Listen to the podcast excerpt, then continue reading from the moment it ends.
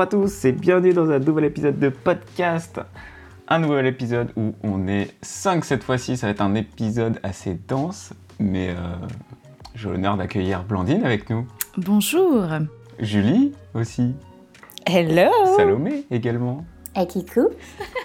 Et Simi. Salut On est la bande de podcast au complet. Euh, comment ça va les filles? Bah ça Ah bien, Dada Euh, Faites pas les timides. Putain, c'est. Charlie et, Charlie et ses drôles de dames, Me- là. Me laissez pas tout seul. Ah là là Et c'est poules Non mais à 5 ça, Ça- va être ça va, ça va. ingérable. Bien sûr que si, ça va être totalement gérable. Nous avons la- le contrôle de la situation. Mhm, mhm. Du coup, c'est bien parce que personne n'ose plus parler. Exactement. Donc, euh, Grave. Faudrait lever la main, tu donc sais. on vous a préparé une petite émission, euh, concocté une petite émission. Ça a été laborieux, mais c'était marrant. Puisque nous avons trois chroniques à vous proposer aujourd'hui. Euh, très différentes dans les sujets. Et, euh, et du coup, c'était assez, assez marrant de préparer ça. Vous confirmez, les filles? Ah, c'était Oui, je- hilarant. Organisation militaire. Militaire et très Ah oui, une, en une- même une temps. en fait. organisation euh, vraiment euh, incroyable. Ah, voilà. bah, On est sur quelque chose de, de très précis, euh, de très... euh, Non, je pense qu'on a du très très bon content, là. Il y a eu du débat. Ah oui. Ça tombe Ah bon bien, Ah oui. puisque tu vas, tu vas commencer. Ah oui, il y a Oui. du débat aussi hein, sur les sujets. Ah, je regrette tellement d'avoir dit que je commencerais là. Laisse-moi me mettre dans mon personnage de personne sérieuse.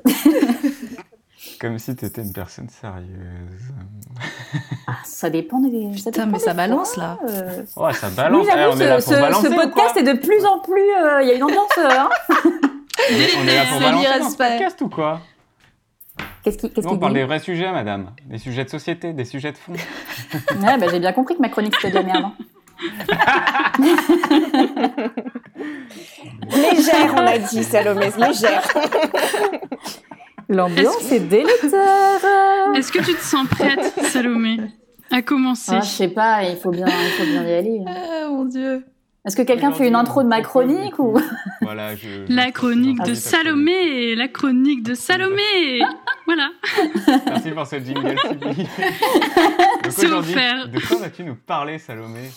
Alors, euh, moi, du coup, je vais vous parler euh, sans grande surprise. J'en ai, dé- enfin, j'ai déjà évoqué dans les podcasts précédents. Je vais vous parler des graphismes muraux et des installations participatives parce que euh, c'est encore pas très très euh, connu, que ce soit chez euh, bah, les gens euh, et les comment les travailleurs en temps normal, je ne sais même plus parler, et euh, chez les designers. Donc, je me suis dit, mais Salomé met en lumière euh, toutes ces choses que le peuple ignore. Donc, je vais vous parler, je vais vous parler de ça. Voilà. Merci de, de nous éclairer sur Voilà. ce sujet, euh, de- sur un sujet si profond. Le peuple t'écoute, Je suis hyper stressée. C'est horrible.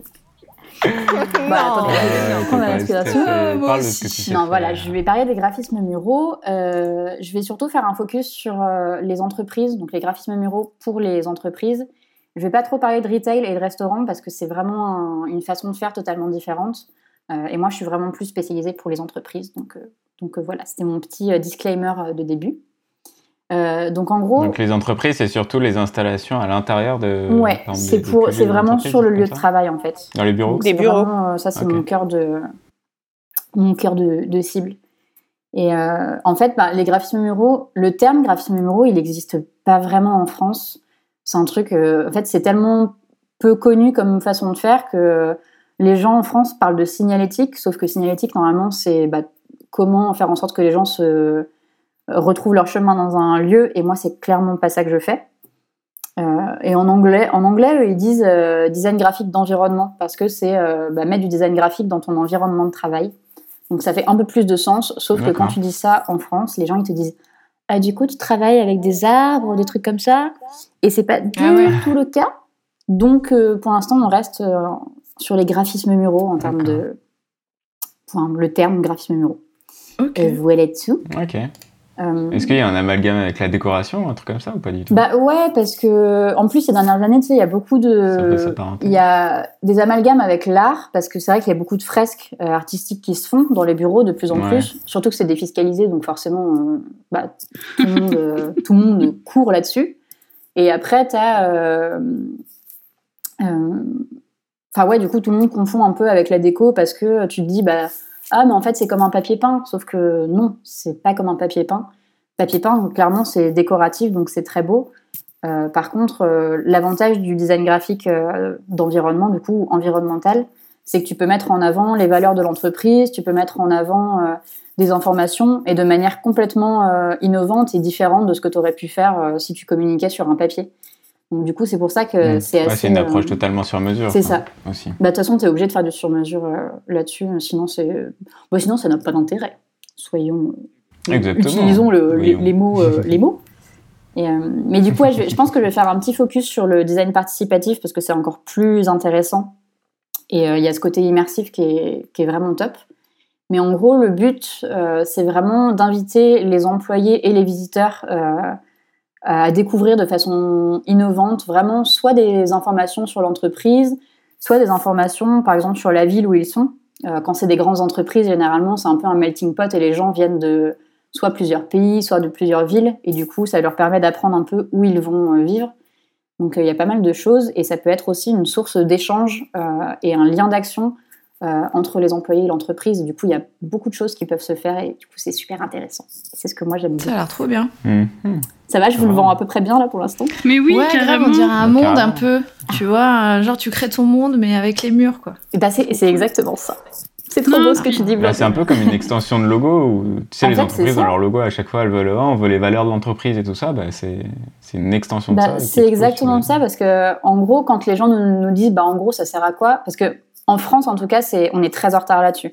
Euh, en Amérique et dans les pays anglo-saxons et même en Asie euh, on a compris que investir l'espace de travail c'était hyper important pour Mhm. justement faire en sorte que tes employés ils soient complètement engagés dans la vie de l'entreprise.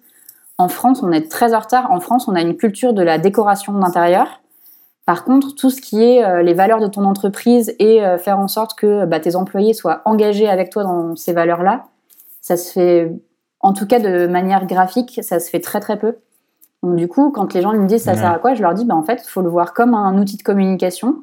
Euh, des fois, vous avez des plaquettes, vous avez des flyers, et ben en gros, euh, le mur, c'est un autre, de, un autre outil de communication euh, qui va transmettre des valeurs ou des informations de- d'une autre façon en fait. C'est juste que tu prends les mêmes infos et tu les donnes de façon différente. Et par exemple, tu vois, typiquement, ouais, quand tu arrives dans une, dans une boîte, des fois, euh, l'entreprise te file une plaquette avec euh, tout son historique euh, et pour te dire, bah voilà, nous, on est machin, ou même à ton prospect, tu vois, tu files une plaquette. Et c'est sympa la plaquette, mais en vrai, tu rentres chez toi, tu, tu la ranges et puis tu la ressors plus jamais. Alors que quand tu arrives dans, un, dans un lieu, dans un espace, et que tu as un mur qui t'explique bah, plein de petites choses sur l'entreprise, pas forcément du texte, mais ça peut être vraiment des choses graphiques, bah, ça a beaucoup plus d'impact Mm. parce qu'en fait, tu arrives et tu vois ça direct. Et du coup, ça reste beaucoup plus euh, dans ta tête qu'une plaquette que tu vas pas forcément euh, vraiment garder et re-regarder après. Donc rien que pour l'entrée, je trouve que ça a un impact qui est totalement, euh, totalement C'est différent. immersif. Ouais, en tu fait. peux jouer avec euh, Mm. tu peux jouer avec les infos de l'entreprise les chiffres ou les historiques C'est et tout ça. ça. et jouer graphiquement là-dessus C'est ça, et du coup, euh, bah forcément, ouais, quand tu arrives, en fait, tu as un petit effet waouh quand tu utilises des murs parce que l'échelle est tellement différente que du coup, bah ouais, c'est exactement ça, c'est tu es immergé directement dans le dans le bah, dans l'entreprise. Et du coup, tu comprends en un clin d'œil quelles sont les valeurs et où tu où arrives en fait. Et c'est ça qui est Mm. hyper intéressant euh, bah, pour les entreprises et aussi euh, pour les employés. Et du coup, Mm. c'est pour ça que je dis en fait, c'est bien pour engager les employés dans le sens, alors c'est pas engager dans le sens euh, recruter un employé, mais dans les engager dans la vie de l'entreprise. C'est pas juste euh, l'employé, il arrive le matin, euh, il fait son job et il se casse le soir. C'est il arrive et en fait, l'entreprise c'est un endroit où tu vas passer la majorité de ton temps. C'est-à-dire que tu arrives à 8 heures le matin, tu pars à 18-19 heures le soir, tu auras passé la majorité de ta journée euh, sur ton lieu de travail. Donc au final, ça devient ton lieu de vie. Et du coup, c'est important d'investir ce lieu. Donc les entreprises doivent investir ce lieu pour que vraiment ça devienne un lieu à part entière dans lequel les employés vont se sentir bien. Et si les graphismes muraux et les installations peuvent permettre euh, bah, une source d'échange ou euh, une source d'action, bah, du coup c'est trop bien parce que tu rajoutes euh, ce côté social qui manque beaucoup euh, finalement aujourd'hui. Et de plus en plus, tu vois, ces dernières années, on, on a pris conscience que l'espace de travail, il est très important et que avoir envie de faire rester tes employés, c'est prendre en compte leur bien-être au travail.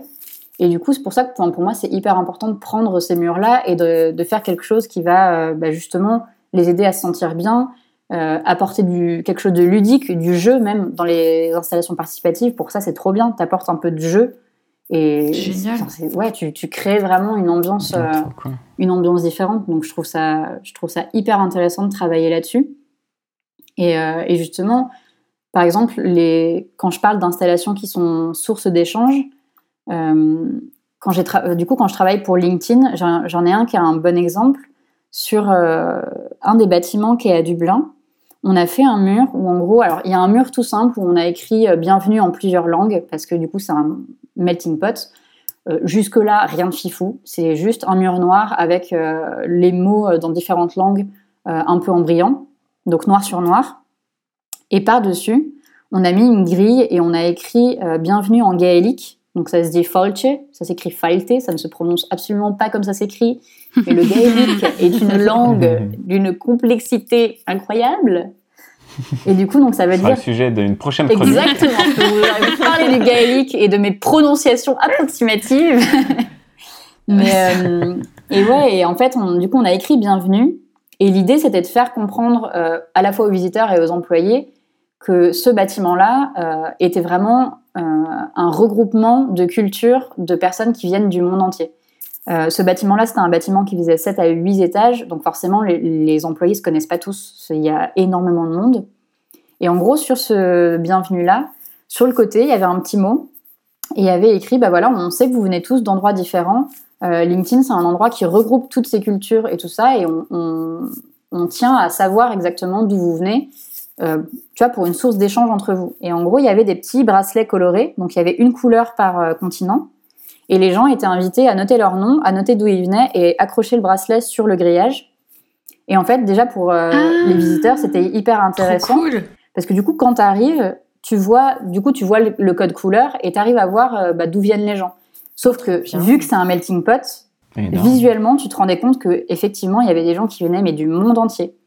Et pour les employés, c'était intéressant parce que vu qu'ils qu'ils se connaissent pas tous, ça arrivait qu'il y en a qui viennent mettre leur bracelet et ils voyaient quelqu'un à côté d'eux qui mettait leur bracelet et qui venait du même endroit. Et du coup, bah forcément, ça crée, euh, ça crée un lien entre eux, ils commencent à échanger. Et après, tu as d'autres gens qui, eux, au contraire, viennent de deux endroits complètement différents et qui vont se mettre à, à se dire Ah, bah, tu viens de là, euh, bah, peut-être que j'y ai voyagé. Et du coup, vraiment, tu crées un échange, alors que l'idée en soi, elle est, elle est assez simple au final. Mais tu crées juste Ouais, un truc qui balle. fait que les gens bah, se disent Ah, bah, lui, je vais lui parler, il vient du même endroit, ou lui, il, a- il est allé au même endroit que moi. Et, et pour ça, c'est c'est hyper, euh, hyper sympa à regarder ce, ce genre de choses. Mais il y a énormément de façons de, de faire ça, de toute façon. Mais là, je voulais donner un exemple pour que ça parle. Parce que t'as as un peu à la croisée des mondes en fait, que ce soit entre le, entre le graphisme, enfin les murs, et puis en même Mm, temps mm. les- des trucs un peu marketing et des événementiels, c'est un peu. En fait, c'est ça, c'est qu'il y a, ça prend plein de choses. À la fois, ça prend du social, à la fois, ça prend du marketing. Ça regroupe plein de choses. Et du coup, c'est pour ça que c'est, c'est, c'est si intéressant parce que tu fais aussi, finalement, ça va venir décorer ton espace aussi. Donc, tu as cet aspect esthétique qui est quand même important.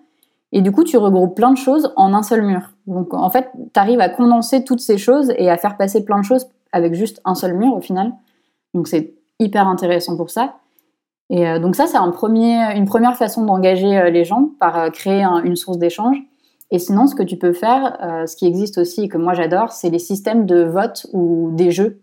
Donc des, des graph... enfin c'est même plus du graphisme en fait, c'est vraiment de l'installation pour le coup, où tu vas venir faire en sorte que bah, les gens qui l'utilisent vont, ouais, vont soit rire, soit euh, apprendre des trucs.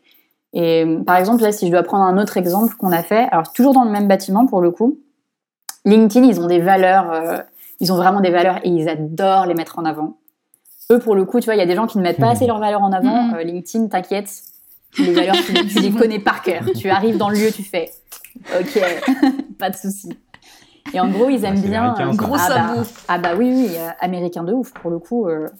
Euh, ils sa- ils Ah savent y ouais. faire. Mais tu vois, c'est ça qui est aussi bien, c'est que là, ils sont en train de faire un bureau en France et ils n'ont pas lésiné sur euh, bah ouais, mettre en avant les valeurs et mettre en avant le thème du bâtiment aussi.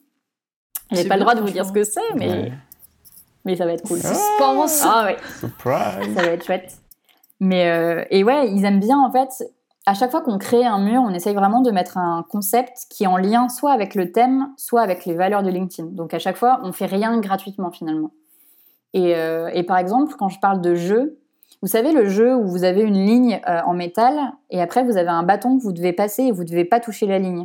Genre il y a un rond autour de la ligne. Docteur Oui, Maboul. oui, oui. Ouais, euh, non, bah, c'est- pas exactement le docteur Maboul, je sais plus comment ça s'appelle. Ouais, je vois ce que c'est. Je savais même pas que ça avait un nom, ce truc, tu vois. Enfin, Je, Mais ouais, je- je sais pas quel je nom vois ça a, ce mais que en gros, t'as un, t'as un anneau et puis tu dois le passer tout au long de la ligne et si tu touches, genre ça fait bip bip. Ah, Et- oui, oui, Ouais, oui. J'étais Ouais, pas là, moi. Je sais Euh, pas quel nom ça a. J'arrive pas à. C'est pour ça que je parlais de Docteur Maboul, c'est c'est- c'est le même principe. Ouais, mais c'est le même Mais c'est principe. pas pareil. mais- ouais. C'est c'est pareil, mais pas trop. mais en gros, on a fait ce mur-là. Euh, donc en gros, il y avait deux murs qui étaient euh, donc en- entre les deux, il y avait une porte, mais on a pris deux murs et on a fait ce jeu en bah, échelle euh, géante. Et il y avait écrit euh, Sometimes you win, sometimes you lose. Et en gros, l'idée derrière, c'était de faire comprendre aux gens que tu réussiras jamais du premier coup ce truc. Donc t'essayes, Mmh. t'essayes encore, tu rates, tu rates, mais au bout d'un moment, tu vas y arriver. Et du coup, c'était une façon détournée de dire, bah, vous inquiétez pas, euh, vous allez être face à plein d'échecs, à plein d'obstacles dans votre vie, mais si vous continuez d'essayer, bah, vous finirez par y arriver. Et tu vois, enfin, en soi, le, le message, il est assez bateau. Enfin, ça, c'est un truc qu'on te répète souvent dans ta vie. Il faut que tu persévères, tu persévères et tu y arriveras. Mais la façon de le faire est différente. Plutôt que de mettre une citation en disant, euh, tu vois, la fameuse citation de Beckett, qui est certes très bien, mais où il dit, euh, bah, en gros, euh, bah, en gros, euh, tu vas avoir un échec, un autre échec, mais t'inquiète pas, ça sera de mieux en mieux à chaque fois. Et tu, tes échecs seront de mieux en mieux, en gros. C'était vite fait la citation. Et ben en gros, plutôt que de mettre juste la citation, et ben tu fais un truc où les gens vont vraiment intervenir et le fait d'agir, tu vas pas te rendre compte tout de suite de ce que tu es en train de faire et du message qui est en train d'être passé, mais tu vas t'en rendre compte progressivement. Et du coup, j'aime bien ce système de t'expériences vraiment euh, Mhm. le message plutôt que de le, juste le lire. Et ça, je trouve ça Trop bien. trop. Oui, puis en plus, ça n'a pas un rêver. enjeu, euh, ça a pas un enjeu, tu sais, genre hiérarchique ou je sais pas quoi, genre, c'est comme si t'étais en team building et que tu là, oh, faut que j'arrive quand même et tout. Non, non, là, c'est juste, c'est juste du Ah fun. Sibylle?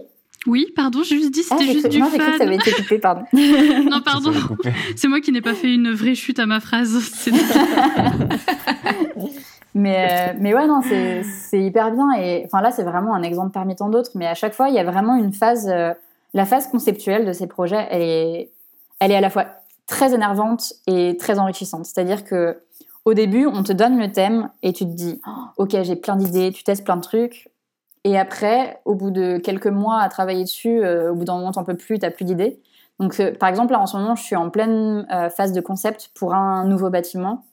Très clairement, je suis en train de m'arracher les cheveux. Donc, très clairement, là, en ce moment, je suis dans la partie pas fun. Mais c'est hyper complexe, mais en même temps, une fois que c'est fini, t'as tellement ce truc de Oh, Waouh, c'est trop bien. T'as Ouais. trop envie de le voir en vrai. Et en plus, je peux pas tout le temps les voir en vrai parce que c'est un peu. euh. Et un tu peu dis- partout. Tu dis quelques mois, mais parce Mm. que ça prend euh, autant de temps de, de conception? En fait, ça, ça dépend vraiment des, ça dépend vraiment des clients et ça dépend vraiment des lieux. Euh, là, typiquement, je parle de LinkedIn. LinkedIn, ça prend euh, parfois des années. Oh là là. Euh, parce que les, en fait, ils sont de plus en plus pointilleux en fait sur leurs valeurs et sur euh, les thèmes de leur bâtiment. Et généralement, en fait, LinkedIn, ce qu'ils faisaient au tout, tout, tout début, moi, j'ai commencé de travailler pour leur projet en 2015. Au tout début, il y avait une à deux euh, installations participatives par euh, bâtiment. Et après, c'était que des graphismes euh, entre guillemets simples. C'est-à-dire que c'est pas des graphismes simples, mais c'est plus simple qu'une installation. C'était plus des installations vinyles ou alors sur, sur toile tendue. Donc en gros, du moment que tu avais ton graphisme comme tu ferais un flyer finalement, Mm. euh, tu n'avais plus Ouais. qu'à l'imprimer et le poser. Là, de plus en plus, ils veulent des choses très conceptuelles et où tu pousses vraiment au bout, au bout, au bout le concept. Et du coup, c'est beaucoup plus long. Et, euh, et vu que ouais, c'est, enfin, LinkedIn, c'est quand même un gros truc, du coup, ils ont vraiment une team derrière qui est en mode, euh, bah non, attendez, ça, on peut pas le faire parce que ça. euh, par exemple, là, je bosse sur Suite Dublin. Si c'est trop axé irlandais, bah, c'est pas bien parce qu'il y a beaucoup de non-irlandais qui vont y travailler. Mais ils veulent quand même accentuer Irlande parce que c'est en Irlande. Donc à chaque fois, tu as, un juste milieu à trouver et c'est comme ça sur absolument tout en fait. Donc c'est très compliqué de, bah, ouais, de réussir vraiment euh, à Ouais, trouver avoir le, le, le truc, bon vraiment équilibre, le quoi. message, ouais. Mm, mm. C'est ça. Et puis, euh, mine de rien. Et puis en euh, plus, tu dois avoir beaucoup de gens qui doivent décider de, de ça. Oui. Enfin, Ouais, décideurs après, il y a une grosse. euh, Il y a vraiment un mec qui gère la team euh, design. En gros, lui, il, il gère vraiment tout le tout, tout l'aspect design euh, graphique, euh, environnemental dans, dans les bâtiments. Mais en fait, ce qui est compliqué aussi, c'est de pas refaire ce qui a déjà été fait dans les autres bâtiments. Quoi. Et ça, c'est ça Ah, devient compliqué parce qu'ils ont vraiment beaucoup de bâtiments. Et par exemple, pour celui qui est en Irlande, ce qui est compliqué, c'est qu'il y en a déjà deux existants et là, il y en a un troisième. Et du coup, Oui, ça euh, devient même s'ils ont des difficile quand même. thèmes différents, euh, tu au bout d'un moment, tu es là. euh, Bon, alors, Ouais, on va parler d'Irlande, mais pas trop.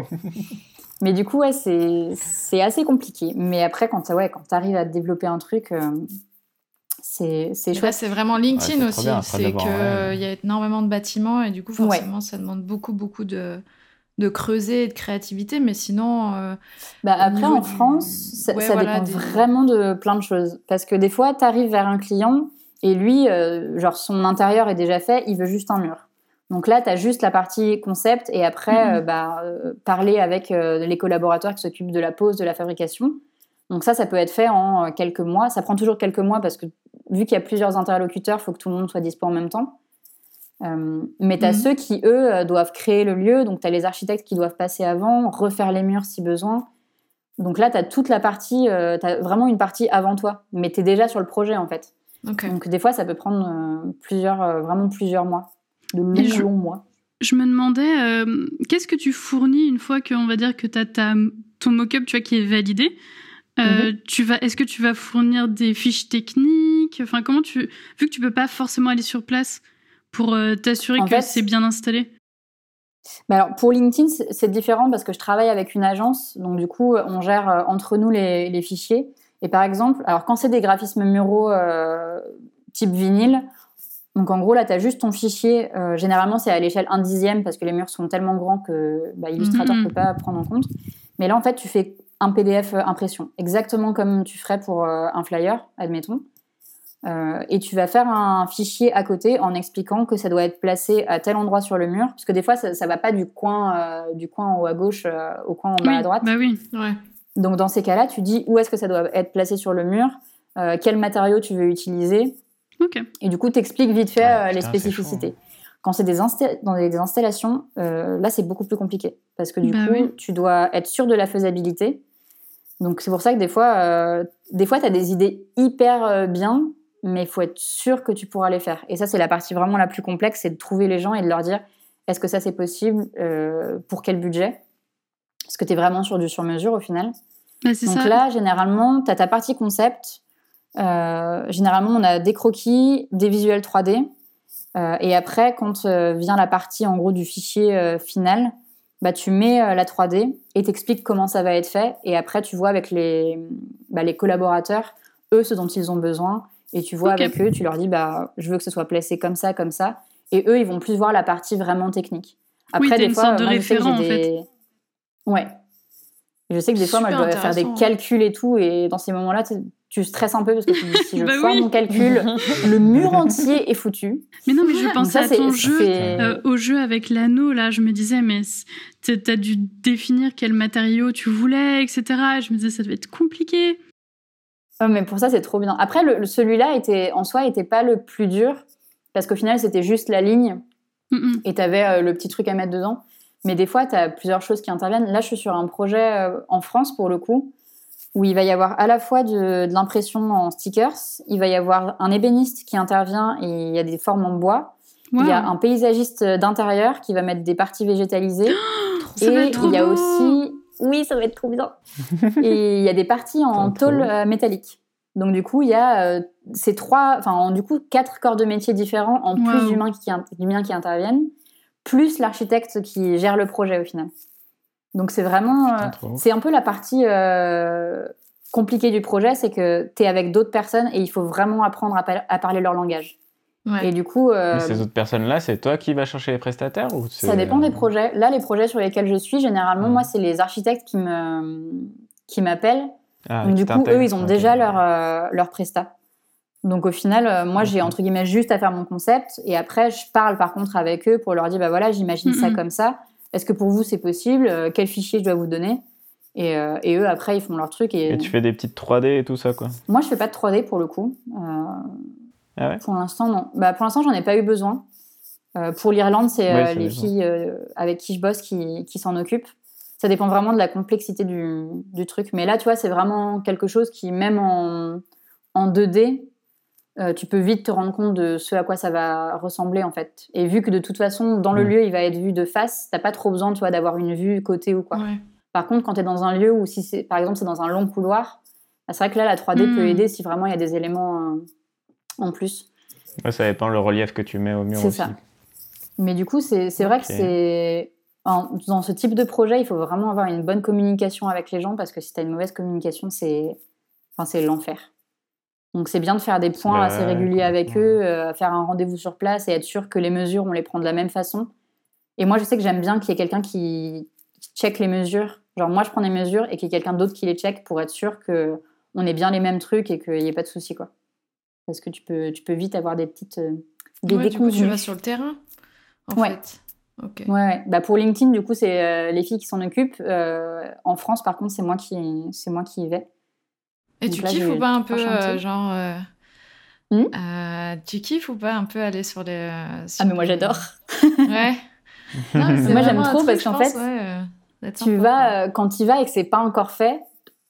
Enfin, en fait, la différence, c'est que si tu vas pas, tu vois pas le potentiel du lieu et tu vois pas comment le lieu il est fichu. Ouais. Et quand tu vas, tu peux vraiment dire, ok, les gens ils arrivent par là, ils arrivent comme ça, ils montent l'escalier ici. Et du coup, toi, dans ta façon de penser ce que tu vas créer, c'est hyper important. Hmm. Parce que Ouais, si ouais. on te donne juste une photo d'un euh, mur, des- mais sans contexte, euh, bah, Ouais. potentiellement tu peux te planter complètement. euh, et même en termes d'échelle, des fois il y a des murs, on te donne une taille et tu, tu te rends pas compte en fait de. Mhm. Tu as une, enfin, quand on Mhm. parle euh, en 5-6 mètres, tu as du mal à, à Mhm. te projeter vraiment sur ce que c'est. Alors que quand tu vas voir, tu te dis, ok, j'ai tant de, tant de mètres sous Mhm. plafond et je peux, euh, je peux faire ça comme ça. Puis t'as le pareil, feeling du lieu, euh, non Peut-être aussi. Quand tu Ouais, bah rentres, oui. euh, t'as le truc, tu te dis, ah ouais, là, euh, la lumière, Mm, machin. C'est euh. exactement ça. Mm. Et en plus, il y a quand même des Trop contraintes. bien. Par exemple, si vraiment tu veux mettre du texte, il y a une, une hauteur euh, normalement minimale euh, pour mettre ton texte. Donc, c'est des choses que tu dois vraiment prendre en compte. Et c'est vrai que si tu n'as pas le contexte du lieu, tu peux vite, euh, vite faire Mm. trop gros les choses ou trop petites. Ça arrive aussi, Mm. mais généralement, c'est plus- c'est trop gros. Moi, au début, je faisais tout beaucoup trop gros. Et Salomé, Et euh, ça va parce que Ouais, c'est chaud Oui. en termes d'échelle. hein. t'as appris tout ça comment? Parce que je me dis à l'école, on on- on n'a pas ce genre de formation. euh, du coup, c'est avec tes stages ou comment t'as Ouais. appris tout ça? Parce que En c'est quand même euh, ultra technique et complexe pour certaines Ouais, choses. Mm. Mais en fait, j'ai appris les, les premières fois que j'ai vraiment appris, c'est quand je suis arrivée euh, en Irlande pour faire mon stage. Euh, à la base, euh, c'était censé être un stage à peu près euh, normal, on va dire. Et euh, au bout de trois semaines, elles m'ont dit bah on a un projet pour LinkedIn, donc c'était mon premier pas dans LinkedIn. Euh, où en gros, on a déjà fait un étage, mais là, on a un étage pour le sport. Et on a besoin de graphisme muraux. Et puis, si tu penses à des installations ou des trucs. Et moi, j'étais en mode Quoi Euh, Comment ça Et du coup, bah, petit à petit, euh, je, je faisais des propositions. Donc, au début, je voyais ça vraiment comme euh, si je faisais un poster un peu. Et, euh, sauf que tu avais moins d'informations. Et à, à l'époque, c'était vraiment. À, à l'époque, LinkedIn, c'était beaucoup. on met des citations et on fait un Mhm. graphisme autour. Du coup, Mhm. c'était un peu plus simple à ce moment-là. Mais en gros, je faisais mes trucs et les filles, elles me disaient, bah là, tu vois, faut pas que tu ailles en dessous de 1m20 parce que pour la lisibilité, c'est pas bon. En termes de taille, il faut que tu fasses ton fichier comme ça, etc. Et du coup, bah, quand, au, au fur et à mesure que je faisais, elles me montraient les présentations, les spécificités techniques, comment tu devais mettre ça en place. Et en fait, j'ai appris euh, petit à petit et vu que j'ai continué de travailler avec elles depuis, bah, tous les ans, en fait, j'apprends des, des nouvelles choses et ça se développe, ça se développe. Donc en fait, pour le coup, c'est un des rares Le trucs que j'ai a appris sur le tas. quoi. quoi. Ok. Euh, Ça, c'est incroyable. hyper vite. Mais en fait, c'est pour ça, tu vois, des fois, je me dis, Trop quand tu as un projet qui te paraît trop gros, dis oui quand même et essaye, tu vois. Et au pire, Mm. enfin, tu vois, tu, Ouais, tu peux t'entourer de gens et tu peux poser des questions. Et c'est vrai que moi, justement, les filles d'Irlande m'ont beaucoup euh, aidé là-dessus parce que j'ai fait tellement de projets avec elles que maintenant, je me sens de faire des projets toute seule, d'aller chercher des gens et de leur dire, bah voilà, est-ce que vous pouvez, euh, au niveau de la faisabilité, est-ce que vous pouvez faire ça, etc. Donc, euh, donc ouais, j'espère que ça va se développer euh, en France. Là, il y a, on en est à quatre projets à peu Ah, près. c'est trop bien. Ouais, Il y a du potentiel, hein. franchement, je pense qu'il y a du potentiel. T'es Ouais, mais- t'es avant-gardiste un peu dans ton, dans ton truc. Donc, au contraire, en fait, pour la France, oui. Mais pour le reste du monde, on, on, est en retard. Bah, c'est vrai que j'ai l'impression que, genre, dans le. Dans le dans, comment dire Dans le dans l'esprit des gens, c'est enfin c'est souvent, on a l'exemple de Google, tu sais, mm. des, des, du QG de Google, les trucs comme ça, où on se dit, ah, c'est super cool ce qu'ils font Google, mais c'est vrai que j'ai l'impression peut-être les entreprises en France, elles se disent, ah, bah, c'est pas quelque chose qu'on pourrait faire chez nous. Quoi. Mais en fait, ouais, bah, en, euh, France, on a un peu ce système où on a envie d'avoir de l'argent et on se dit, une fois qu'on aura de l'argent, on investira. Sauf en fait, non, ça marche pas comme ça, c'est tu investis. Et parce que tu as investi, ton truc va se développer et là, tu vas récupérer ton investissement. Et dans, dans les bureaux, pour moi, c'est typiquement ça. Si tu as un bureau qui donne envie aux gens de bien travailler, bah déjà, tes employés vont rester. Et ça, en vrai, c'est de plus en plus compliqué. Euh, en tout cas, en France, euh, tu vois, il y a plein de gens qui font des burn-out parce qu'ils ne se sentent pas bien au travail. Donc, si en plus, ton espace de travail, mm. il ne se passe rien dedans, aucun intérêt. clair. Et quand tu as un espace de travail qui est hyper bien pensé, où tu as de l'interaction, où tu as des, murs qui donnent envie, bah, en mm. vrai, tu vas grave attirer des, nouvelles recrues. Euh, moi, perso, quand, quand, je vois ce qui se passe à LinkedIn, euh, c'est pas du tout ma branche, mais j'ai énormément envie d'y travailler. Juste mm. parce que je vois comment ça se passe dans leur bureau et je me dis, mais c'est incroyable de faire des, les choses comme ça. Et même sans parler de, des designs, ils font plein de choses. Tu vois, euh, en France, on commence à, à, mettre du team building. Euh, LinkedIn, le team building, c'est pas une fois par an, tu vois. C'est, il y a des événements en permanence. Alors en ce moment, c'est un peu plus compliqué, mais en temps normal, il y a tout le temps des événements sur plein de sujets différents. Et du coup, les employés sont en permanence, ils sont pas obligés d'y aller, mais en permanence, ils peuvent assister euh, à des conférences, euh, à des événements sur plein plein de thèmes. Et du coup, ça nourrit leur créativité, ça nourrit aussi leur ouverture d'esprit sur plein de choses. Et du coup, ils voient les choses différemment. Et du coup, même dans leur façon de travailler, bah, c'est hyper enrichissant. Et moi, je trouve ça euh, trop bien. C'est fou, hein c'est vraiment. je trouve ça bizarre qu'en France, ça vienne pas, quoi. C'est, ça vient, mais c'est vraiment lent, quoi. Tu sens que on a peur C'est la mentalité peut-être française qui est très euh, arc-boutée, non Aussi sur ces trucs. Euh, bah, je pense que la mentalité joue beaucoup. oui, non, mais toujours des expressions. Hein, compte triple. Non, mais tu vois, un peu un peu rigide, quoi. Euh, un peu. Mais ouais, on s'accroche à ces trucs, quoi. C'est clairement ça. Mm, mm. Euh, et, je voulais juste ajouter, ouais. je voulais juste ajouter un petit truc parce qu'après je vais l'oublier, c'est sûr. C'est que quand tu parlais du recrutement, ouais. euh, je me disais mais moi une fois j'ai fait un stage, enfin j'allais à un entretien de stage et justement ce qui a fait euh, que quand je suis partie, je me oh mais ça a l'air génial, c'est parce que dans l'entrée, il y avait euh, une couleur bleu canard, mais partout, partout, mm. partout, genre au plafond, sur le sol, sur les murs. T'étais vraiment, tu rentrais dans le couloir principal, t'étais dans, que dans du bleu canard et il y avait des énormes euh, lettres euh, c'est avec le nom de la boîte, ce qui est, tu vois, un effet hyper simple. Mais en fait, ça avait fait un énorme impact sur moi. Euh, tu vois, quand j'étais rentrée, j'étais genre waouh, waouh, waouh. Alors qu'à côté, j'avais fait d'autres entretiens euh, dans des, s'il y avait certaines maisons de luxe et tout, et tu pourrais t'attendre à ce que des maisons de luxe aient quand même des trucs un peu waouh. Et en fait, c'était des bureaux somme toute très jolis, tu vois, de, de la belle architecture, mais il n'y avait pas de tu vois, il n'y avait pas le truc. Il n'y avait pas l'effet wow en fait, juste, quand tu rentres. Non, il y avait juste des cadres avec leur lookbook, grosso modo, tu vois. Et j'étais un peu en mode, bah, tu vois, quelque chose qui, pourtant, c'était une entreprise beaucoup, beaucoup plus petite, celle où j'avais été, tu vois, pour l'entretien. Et ben, ça m'avait laissé une impression physique beaucoup plus forte. Mm. Juste, euh, juste avec ça, de la peinture et des grosses lettres. Ah, mais ça m'étonne pas. Euh, en fait, c'est vraiment ça. Enfin, c'est vraiment l'effet waouh. Quand t'arrives, si t'as un truc dès l'entrée où tu te dis, ah ouais, genre je sais où je suis, je sais ce que la boîte elle fait, et ben ouais, ça, ça te donne envie de, rester et de découvrir le lieu. Et même, même moi, tu vois, qui, qui ai bossé dessus, quand je vais voir les lieux que j'ai faits, bah, j'ai l'impression de le découvrir. Et ça, c'est royal. Franchement, quand tu, mm. tu, vois un truc, tu dis Oh, mais c'est trop bien Et il y a plein de lieux comme ça. en plus, c'est toi qui fait. Typiquement, Google, je rêverais de, de visiter parce que euh, ils ont plein de trucs.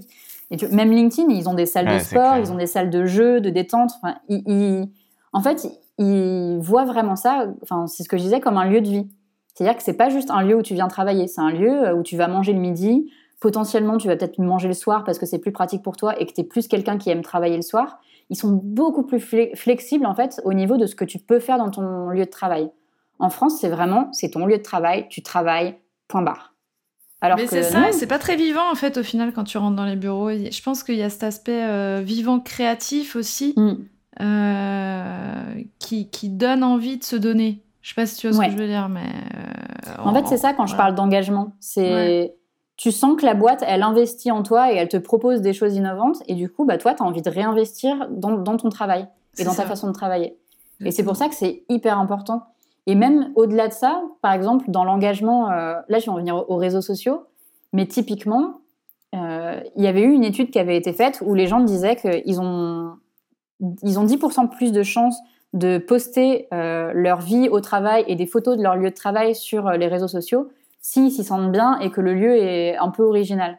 Donc en soi, c'est un peu évident, mais pour l'entreprise, en termes marketing, bah, c'est hyper important parce que du coup, leurs employés vont dire oh, regardez, je bosse là, c'est génial, il y a des événements, euh, il y a des murs participatifs, euh, on fait, enfin, les murs sont imaginés comme des jeux, c'est hyper bien.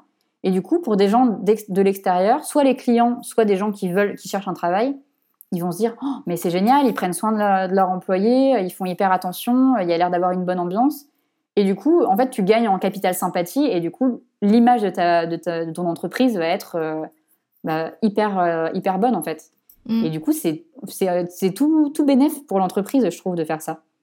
Parce que certes, tu investis parce que c'est quand même un coût, mais en soi, euh, le retour sur investissement, il est, il est décuplé parce que tes employés vont se sentir bien, donc ils vont mieux travailler. Potentiellement, mm. plutôt que d'aller dans la boîte d'à côté où ils seront peut-être mieux payés, mais il y a une ambiance un peu pourrie et il n'y a pas toutes ces, tous ces événements et tous ces murs qui font que tu te sens bien bah, tu vas rester dans cette boîte-là plutôt que d'aller dans une boîte où il n'y a pas tous ces, toutes ces choses-là. quoi.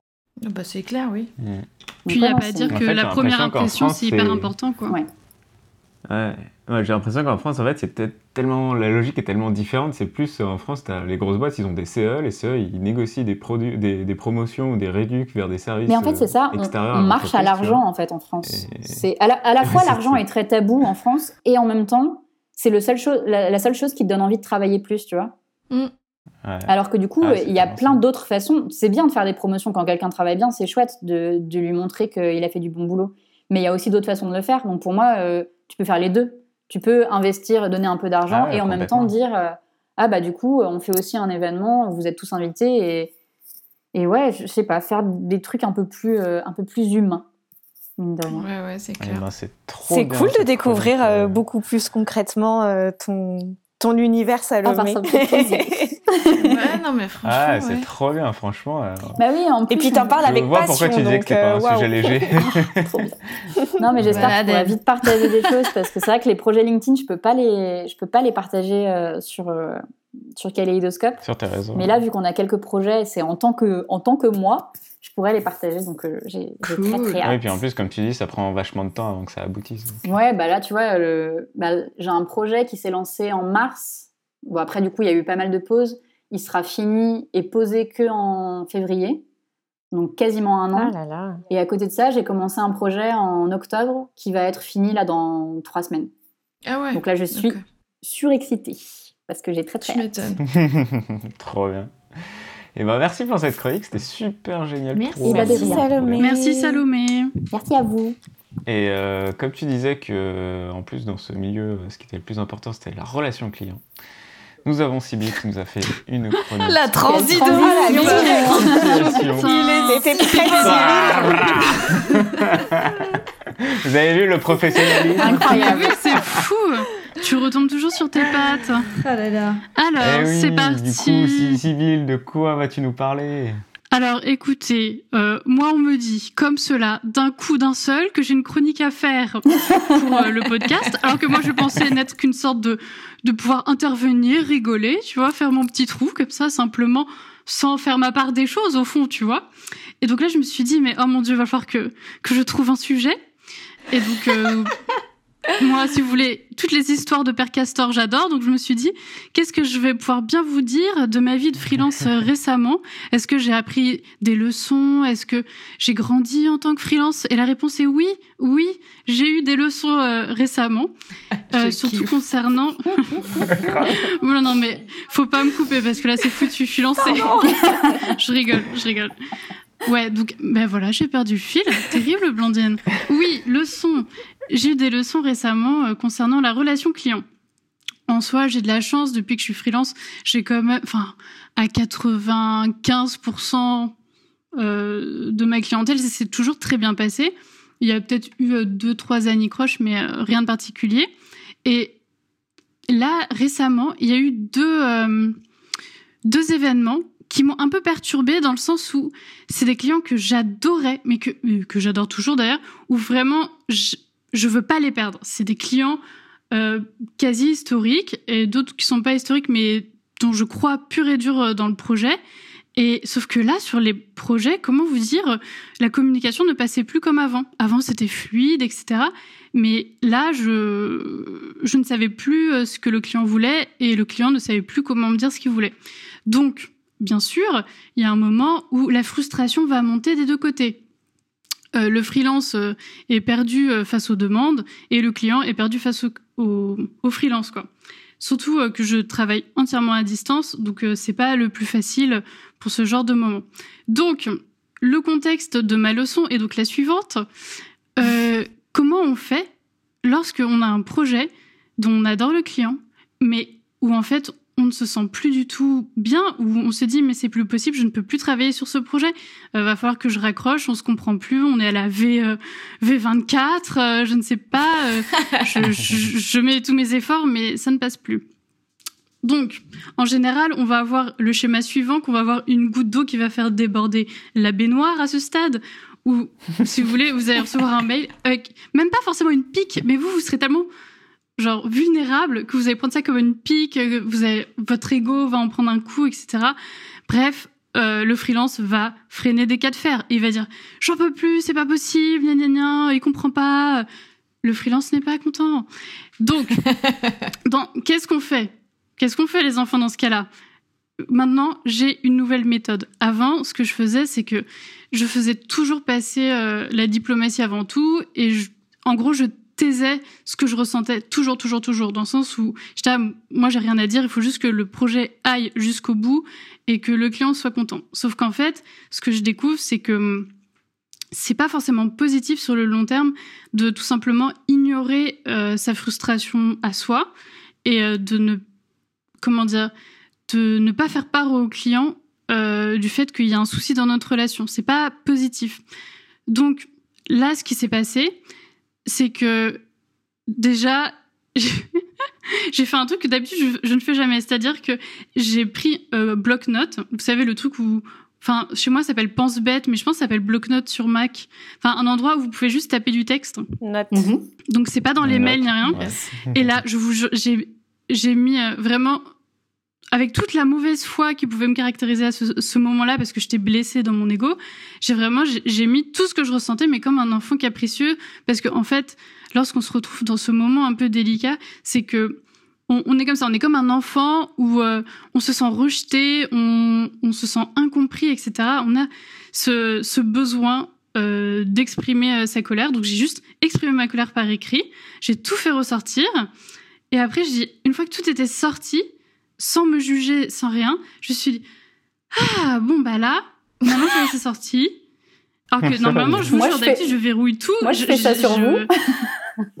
Ou tu fais ça sur papier. En gros, faut faire ça sur un, un, endroit où tu es sûr que tu vas pas, sans faire exprès, l'envoyer au client. Parce que vraiment, ça, c'est ah oui. cette version-là que tu mets. C'est possible. Moi... Je fais ça en réponse d'email. non, non, non. Faites attention, les gens. Vraiment, je vous jure. Ce que je le, le cœur du truc, c'est qu'il faut que vous il y a un moment, il faut qu'en fait vous relâchiez la pression. C'est hyper important. Vous, êtes frustré, vous n'êtes pas content, et même si en soi, à l'échelle, on va dire d'un point de vue professionnel, bah c'est pas professionnel. Vous voyez euh, ce que vous ressentez, on s'en fout. Là, faut juste en fait, faut se départir de ces émotions négatives et faut pas les juger. en gros, tu les dégages, tu l'écris sur papier, etc. Tu sais que ça va pas quitter euh, ton bureau, euh, que tu le jetteras à la poubelle après. Au moins, genre tu sais, c'est comme si tu avais une sorte d'abcès, tu, tu crèves mm. l'abcès. Tu vois, tu fais bien couler le pu. C'est oh. tout va bien. Merci pour cette image d'une délicatesse extrême. J'aurais dû mettre des trigger warnings. Je suis vraiment désolée. J'étais en train de me faire un graphisme mural là, tu vois. Oh, Désolée, j'apprendrai à. Mais tu sais, en graphisme mural, ça pourrait être intéressant, ça, de voir percer des oh boutons. Mon Dieu. Déverser ah, votre frustration, ou des petites bulles, tu vois.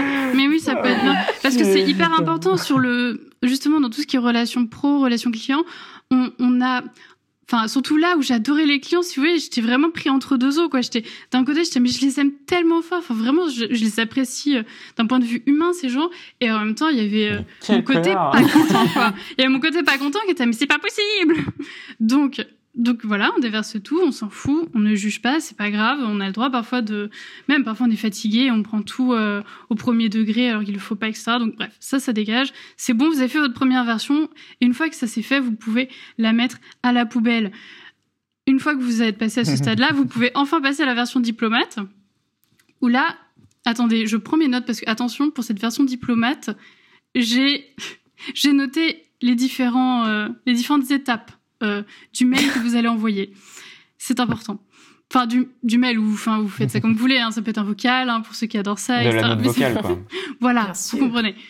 Donc maintenant que vous êtes prêt à passer à la version diplomate parce que vous avez craché votre venin quelque part et que vous redevenez en fait une personne sensée, euh, tout simplement, euh, vous allez déjà dire ce que vous ressentez, mais sans aller dans ce qui est mièvre, vraiment juste factuellement. Par exemple, euh, en général, euh, quand on en est à ce stade de frustration, c'est qu'en fait, on est déçu de soi-même, euh, on est déçu de pas réussir à ce que la relation client se passe au mieux. Donc, il suffit tout simplement de dire euh, je suis vraiment désolée, je constate que cela n'est pas à la hauteur de ce que vous vouliez. J'ai vraiment essayé de mon mieux de répondre à votre demande. Je suis tout autant déçu que vous-même, etc. Enfin, c'est vraiment factuel. Mm. Vous êtes déçu. A priori, vous avez l'impression que votre client est déçu. Vous lui dites. Comme ça, en fait, ça permet aussi de se, de se mettre dans le, à la place de la personne en face de vous. Parce que si on en est à ce stade-là de frustration, potentiellement, euh, on a quand même tendance à agir en, en, miroir par rapport aux autres. Donc si on est hyper frustré, pas content, il y a de fortes chances que la personne en face de vous ressente la même chose. Et c'est d'autant plus euh, dommage de se braquer parce qu'en général, tout ce qu'on a envie, au fond, c'est que le projet se passe bien et on a envie euh, de sentir que la personne en face de nous bah, fait tout ce qu'elle peut pour que ça se passe au mieux. Donc, on se met à la place euh, de votre collaborateur. Ça peut être votre client final, mais ça peut être quelqu'un qui travaille dans une entreprise ou dans une agence, etc.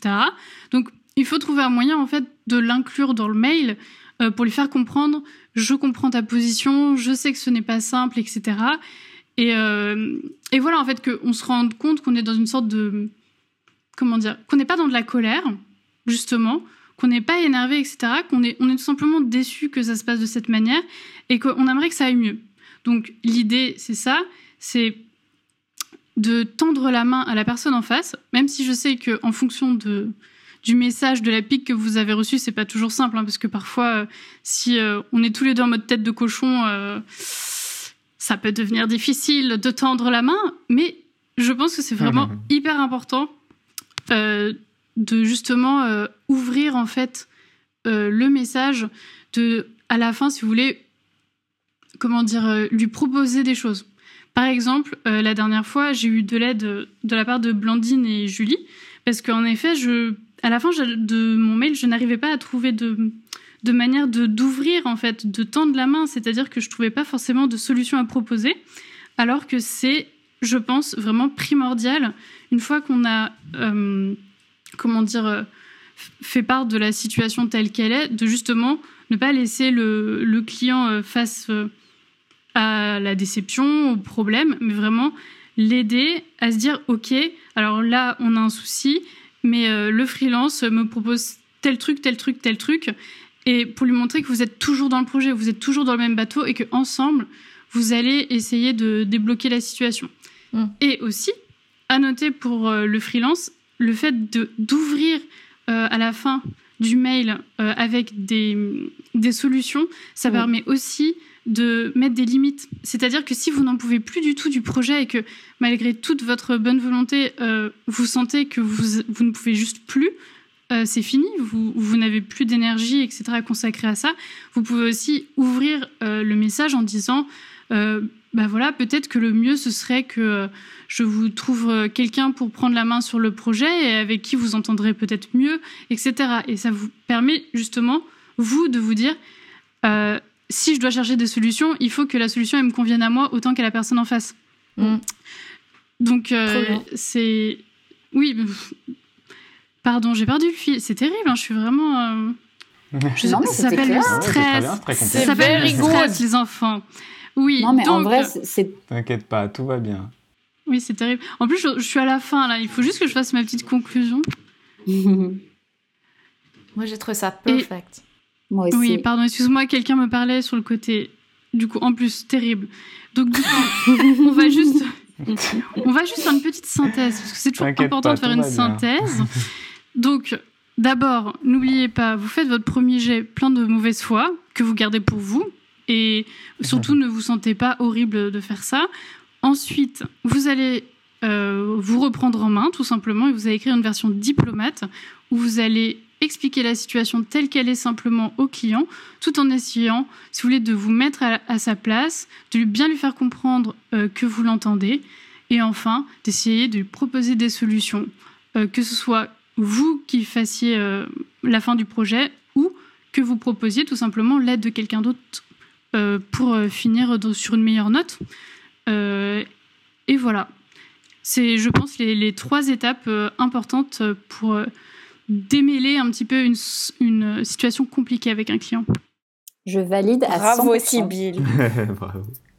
Moi, je trouve ça très courageux. C'est la de- méthode Sibyl. de montrer ses émotions. Je trouve qu'on a tendance à, à pas du tout les exprimer et on n'est pas des robots et euh, et Ouais, mais en plus plus, quand on le fait, c'est trop bah bien. c'est ça. Les gens Ah. ils nous comprennent, enfin les gens, les clients ils nous comprennent euh, Ouais. beaucoup plus et, euh, et ça permet d'avoir des relations qui, qui sont plus fluides après. Enfin, ouais, moi je trouve ça, Mm. Mais je trouve ça, ça, hein. génial. J'ai eu le cas là, en septembre ou octobre où euh, j'avais fait des propositions pour un projet. Et en fait, euh, j'avais reçu un pavé en m'expliquant pourquoi ça allait pas. Et sur le coup, bah, en fait, surtout quand c'est un projet qui te tient à cœur, tu, tu stresses, je trouve, quand tu envoies les propositions. Et du coup, quand tu as les retours et qui sont ultra négatifs, tu remets Mm. tout en question. Et du coup, j'ai j'ai eu un peu ce, ce moment-là où je me suis dit, bon, ok, euh, tu leur réponds pas tout de suite. euh, Pose-toi cinq minutes, Mhm. crie. euh, Donc moi, pour ma part, je, je n'ai pas écrit dans un bloc-notes, je vous ai écrit à vous. Déversé euh, ma haine, ma déception. Ma haine sur le pouvoir Pierre. Et, euh, et en vrai, j'ai fait ça et du coup, ça m'a permis de me poser. Et après, j'ai réécrit un mail exactement comme tu as dit, de façon diplomate, en disant Bah voilà, je suis vraiment euh, désolée que ça vous plaise pas. En plus, voilà, c'est un projet qui, me- qui me parle, donc j'ai vraiment envie de me donner à fond dessus. Et du coup, j'ai essayé de chercher des solutions avec eux et de voir comment on pourrait revoir ça. Et à ce moment-là, en fait, on s'est rendu compte qu'il y avait un problème des deux côtés, dans le sens où, par exemple, il y avait une architecte qui était intégrée au projet, et par exemple, j'étais pas au courant. Et du coup, forcément, Ah bah, à ce moment-là, je leur ai Mm. dit, bah, n'hésitez pas euh, à m'appeler ou à ce qu'on se pose pour parler du projet, parce qu'effectivement, entre-temps, j'ai appris qu'il y avait une architecte, j'étais pas au courant au début. Donc peut-être que ça serait intéressant que je vois avec elle, comme ça, peut-être que si j'ai son avis, je pourrais peut-être plus facilement appréhender ce que vous attendiez. Et au final, euh, après, j'ai refait une- une- euh, des recherches, et dès que j'ai envoyé un truc, c'était c'était bon, quoi. Donc en fait, des fois, c'est ça un qui est fou, truc, hein. quoi. Mm. Mais ça- en Mais, fait, euh, parfois, j'ai l'impression qu'on a, on, on a besoin de passer par ce moment-là qui est, c'est pas, c'est pas, c'est jamais agréable pour personne d'avoir Mm. un projet qui se passe pas bien. Mais une fois qu'on a mis les choses à plat, enfin, moi, c'est dingue, vraiment, les, les quelques fois où j'ai eu besoin de faire ça, là, euh, les six derniers mois, à chaque fois, ça a tout débloqué. Ouais. Après, c'était d'une fluidité, j'avais jamais vu ça. Mais Sybille, Genre, on, on passait de, de la tension à genre plein de petits émojis contents. C'est fou. Sybille, ça part pas d'un manque de communication à la base? Hmm. Bah, au, au tout début, je je Oh, sais bah, si, sûrement. Ouais, bah, je, je, oui, j'imagine. Je sais pas. En fait, est-ce que c'est un manque de communication? Ah, Après, ça, ça ouais, dépend. Je t'avoue que j'ai pas la réponse. euh, Bah oui. Parce que typiquement, avec euh, Manon, on avait eu un client il y a peut-être deux ou trois ans. Et on était allé le voir en lui disant, bah, il, voulait une plaquette. Et il nous dit, voilà, euh, on voudrait une plaquette pour parler de notre truc. Et on lui a dit, OK, est-ce qu'il y a des couleurs que vous voulez pas? C'est quoi les couleurs de votre identité? Est-ce qu'on reprend les mêmes? Est-ce que vous voulez vraiment partir sur autre chose? On a posé plein de questions. Et euh, on commence du coup, on prend euh, bah, tout ce qu'ils nous ont donné comme info. On fait des recherches. Et quand on envoie, ils nous disent... ah non, mais par exemple, le jaune, on n'en veut pas du tout, ces formes-là, on n'en veut pas du tout, ça va pas du tout, du coup, on préfère arrêter là. Et du coup, on leur a dit, bah non, non, on n'arrête pas là, on peut trouver des solutions. euh, si ça vous plaît pas, on, on est désolé, mais il faut qu'on voit ensemble. Euh, par exemple, en termes de couleurs, mais ils nous l'avaient pas dit, par exemple. On leur a bien dit quelle couleur Mhm. vous voulez. Mm. Ils nous, a- ils nous ont dit, vous avez carte blanche. Et quand on a envoyé le jaune, ils nous ont dit, absolument pas le jaune.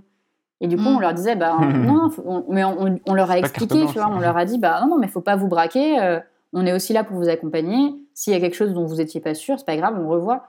Mais du coup, des fois, c'est un problème de communication et des fois, c'est juste que les gens pensent pas à certains trucs avant de Mhm. l'avoir euh, devant eux, quoi. Puis il y a des attentes Oui, non puis- dites. Tu vois, il y a des trucs Bah, non dits en fait. Exactement. Et aussi parfois, c'est pas. euh, en fait, c'est le fait un manque de communication, pas forcément parce que tu peux euh, parler énormément avec ton client et avoir l'impression justement que la communication elle est euh, nickel chrome et tu te rends compte que finalement vous pensiez tous les deux bien parler ensemble, de Mm. bien vous comprendre, mais c'est comme si vous n'utilisiez pas les mêmes mots pour euh, la Mm. même signification derrière. Ouais. Tu te rends compte que certes, Ouais, vous parliez ouais, beaucoup, C'est ça. ouais. et donc, il n'y a Ouais. pas de manque de communication. Mais Mm. au final, la communication n'était pas euh, optimale. Je sais pas comment, je sais même pas quel terme on peut utiliser pour ce genre de. Bah, je pense de que la, communication est différente avec, euh, selon le client. Tu vas avoir des clients qui communiquent différemment par rapport à d'autres. C'est ça qui Et renforce. toi, tu te positionnes, euh, Pardon. t'es obligé de t'adapter en fonction du client, quoi. Mais c'est ça qui renforce finalement ce qu'on fait parce que visuellement, tu comprends tout de suite quelque chose alors que oralement, pas forcément. Et du coup, je pense que c'est pour ça que notre métier est si important parce qu'on arrive à faire passer vraiment quelque chose de euh, plus précis par le visuel que par parfois euh, l'oralité. Mm. Je sais pas si c'est très clair Après, il y a un tu contexte aussi. hein, Si, On est des héros du quotidien. C'est ça. Je pense qu'il y a un contexte aussi. Imagine un jour, euh, toi, tu vois, tu fais ce travail-là, euh, Sibylle, parce que t'as as du recul sur toi-même et puis tu sais qu'en fait, euh, bah, t'as une bonne gestion émotionnelle finalement. Euh, mais parfois, t'as des clients à côté qui ont eu une journée de merde et qui, tu Hmm. sais pas pourquoi, en fait, euh, ils vont voir ton taf et, euh, et d'un coup, ils vont être pris d'un stress parce que euh, il y a une urgence, donc ils veulent un truc le lendemain. Et en fait, ils, oublient que l'autre en face aussi, il, il peut euh, ne pas être OP pour Mm. faire le truc. Et du coup, ça monte un peu au niveau de la maillot. Euh, mais parce que lui-même, il y a déjà, il y avait un contexte émotionnel qui était un peu border, tu vois. Mm. Donc, euh, souvent, c'est aussi désamorcer le truc en demandant est-ce que ça va? Parce que Ouais, moi, j'ai des clients parfois qui paniquent et euh, je sens bien que c'est pas moi, quoi. C'est Mm. que Ouais, euh, il y a quelque chose à côté, il y a un paramètre, je sais pas, ils ont eu un souci et du coup on discute un peu aussi pour savoir bah, comment ça va, machin, et, euh, et ça peut percer un peu l'abcès aussi souvent, euh, je, je vois. Donc ça peut Ouais, être non, ça. On parle bien du même raison. abcès plein de pulls, là. C'est ça? Quoi C'est toujours lui, oui. Elle parlait d'un abcès, donc euh, Denis Ah je me demandais si c'était bien l'abcès euh, du début. Celui que nous avons crevé ensemble. Toujours de plus, hein, oui, oui, bien sûr. Ah là là, j'aurais jamais dû dire ça. Ouais, bah, c'est super Désolé, intéressant. pauvre non, auditeur. c'était trop bien, cette Ah, mais chronique, bravo. non mais attends, on êtes fait de la bio et tout. euh. tellement bien compté. Non, c'est- C'était Est-ce très que- très bien. Ouais. Est-ce que j'ai le temps d'ajouter un tout petit truc ou pas? Je sais pas. Non, on est peut-être Ah, déjà vas-y, trop. vas-y, vas-y. Oui, c'est parce que justement, euh, Julie euh, l'avait bien souligné, c'est qu'il y a aussi, on a peur d'être vulnérable. Mm. Tu vois, justement, d'exprimer euh, notre émotion, etc. Surtout dans le milieu professionnel, on se dit, mais est-ce que je déborde pas, etc. Et euh, en fait, moi, Mm. ma réponse à ça, c'est de demander, mais, enfin, pour ceux qui ont peur de, de s'exprimer là-dessus, c'est que demandez-vous avec qui vous voulez travailler, en fait. Parce que moi, je sais que dans mes clients, je veux travailler avec des gens qui mettent l'humain vraiment au cœur de leur process, tout le temps, tout le temps, tout le temps. Et donc, du coup, euh, avec eux, ça semble pas euh, déconnant de leur dire euh, là, il y a un souci. Je sais que peut-être dans certains milieux, ça peut être mal vu, mais c'est vrai que moi, c'était un pilier dès le début de mon activité en freelance que je voulais travailler avec des gens, enfin, déjà qui ont un cœur, tout simplement, mais qui n'ont pas peur en fait de, de leurs Mm. émotions et de travailler là-dessus. Donc, Ouais. pour euh, cool, ceux hein. qui seraient Ouais. pas à l'aise, je- je peux comprendre, mais je pense qu'il y a un moyen en fait de reprendre ça euh, à sa sauce en fonction de son secteur d'activité, etc. Quoi. Bah oui, mais je pense qu'de toute façon, on est confronté, euh, enfin, dans notre vie de freelance, on sera forcément confronté à ce genre de situation, donc c'est que du bon conseil à prendre. Mm. Trop C'est cool, clair. Sylvie, merci pour cette chronique. Merci. Bon, est-ce que ce serait pas l'heure d'un petit mini-jeu? Oui. Je crois bien que oui.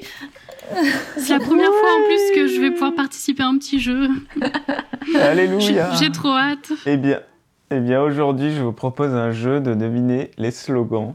Donc, je vais vous dire des slogans de marque et vous allez devoir deviner la marque en question. Putain, je suis une merde à ce jeu. Et comme, et comme mais nous blanc blanc, sommes tu de... dis toujours ça. J'en ai des pas simples. hein. Et comme euh, nous sommes de fervents euh, épicuriens de la bouffe, euh, les Oh, mon que Dieu. nous devons trouver sont Oh, des marques de bouffe. Énorme. Mais non, mais t'as mis le slogan du mondeur, c'est ça? Non, même pas. Non, c'est des marques connues. Euh, Bondor, c'est trop. Je sens que je vais rien c'est trouver. trop pri- private joke. C'est de niche. Est-ce que tu nous as mis une marque Mais- de raclette dans le lot? Putain, j'allais poser la question. Est-ce qu'il a mis c'est autrement bon Vous êtes. c'était mon premier, putain Mais non, Possible Ah, trop fort c'était évident. Et ben c'est entre bon. Voilà. Putain, le gate, un le gate J'ai un Putain, Salomé Tu m'as tué, ma mon premier slogan T'es tr- t'es trop Terrible. prévisible, Dindin, c'était sûr. Putain, il est déstabilisé. Allez, bon, j'en ai plein d'autres. Ce n'est point grave. Un point, J'adore. un point pour Ravel Crow. Mais elle a triché Bon alors j'en ai un premier qui est c'est autrement bon qui vient d'être trouvé. Donc voici le deuxième slogan que je vais vous faire deviner. Le plaisir pour les petites fins. À qui appartient ce slogan? Donna À qui? Ah non, c'est pas ça. Attends, C'est pas le plaisir qu'on s'offre. C'est pas le plaisir qu'on s'offre pour les petites fins. Gna gna, le plaisir qu'on s'offre pour les petites fins. Euh, le-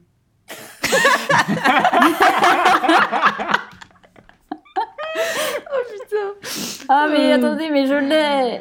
Euh, petites Mais je ça. vois pas Je du n'ai tout. absolument pas, donc euh, c'est mort en fait. Je, je vois pas du tout. Moi, j'ai une Est-ce mémoire que que c'est du sucré ou visuelle, du alors salé vraiment. C'est du sucré. Twix, C'est genre, le genre de truc qu'on prend, euh, genre petit snack. Un vois. ficello Mais non, c'est pas C'est pas- c'est Kinder Bueno. C'est Kinder Ah. Bueno. Ah, Ah. ça Mais en plus, oui, ça fait deux jours que je supplie mon mec que quand il rentre, il me prenne des Kinder Bueno et il y en a pas dans Super U. Je suis au bout de ma vie.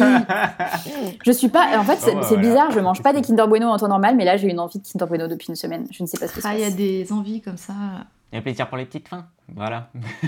Ouais, mais c'était je la pub, euh, la pub dans le distributeur avec euh, Tony Parker et compagnie là. Ah non, mais t'es trop informé là. Génération que- Oui, c'est exactement ce que je me disais. Bah, non, mais après, j'ai pas pris des, des slogans hyper récents non plus, de, de sorte qu'on les connaisse tous, quoi. Enfin, moi je suis nulle. Bah vas-y, dis, dis qu'on est vieux. Hein. euh. En théorie, ouais, parce est- que moi, franchement, vieux, euh, Ziva le vioc. Viva. quoi. le, le, le suivant est sur la rapidité, parce que je pense que c'est plutôt évident. Vas-y. Donc, euh, préparez-vous. La première qui répond.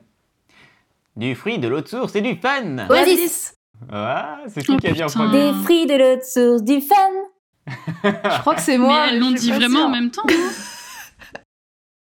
Bon, ouais, un point chacun. Un, un. un, un, un. Alors, le suivant.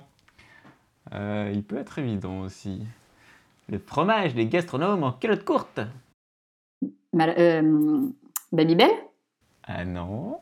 Non, c'est pas Kiri? ça. Culotte courte? Oui, c'est Gastronome. Kiri. Ah. Lol. Et bah celui-là, je l'ai jamais entendu pour le coup. Mais moi non plus, ça me dit rien. Je- J'avoue Mais que c'était forcément peu un truc au pour hasard, enfants, quoi. En fait. Ouais, voilà, il était assez évident dans le. J'allais dire Saint-Louis, moi, après, mais... vous vous rappelez des Mais je Saint-Louis sais pas ce que c'est. Qu'est-ce qui C'est c'est pas ce ça que Oh, c'est, vous vous rappelez pas Saint-Louis. des petits C'est vrai Saint-Louis que ça existe plus. C'était les petits trucs que t'ouvrais comme ça. Oh, c'était génial. C'est rond comme un Babybel, mais sauf que tu l'ouvres Ah, c'était génial. euh, Ok. Ah ouais, si je vois. Ah T'avais une ouais, petite languette, Ouais, et puis t'ouvrais, et puis... pouc, putain, Et puis Ah, c'était un fromage à tartiner. C'était- si bien. C'est vrai. Après, je trouvais pas ça méga Je bon. suis, quand je même, hein. suis très nostalgique des, des petits trucs comme ça. hein. Par exemple, les berlingots. Est-ce qu'on en parle des berlingots? Ah, mais les berlingots euh, tic et tac là? Ah, non, ah mais oui, non mais ça, ça a fait mon enfance. Attends, on concentrés, n'existe là plus. Oui. Ouais, oh là là. bah Mais Oh, quelle horreur. Ah non, ah non.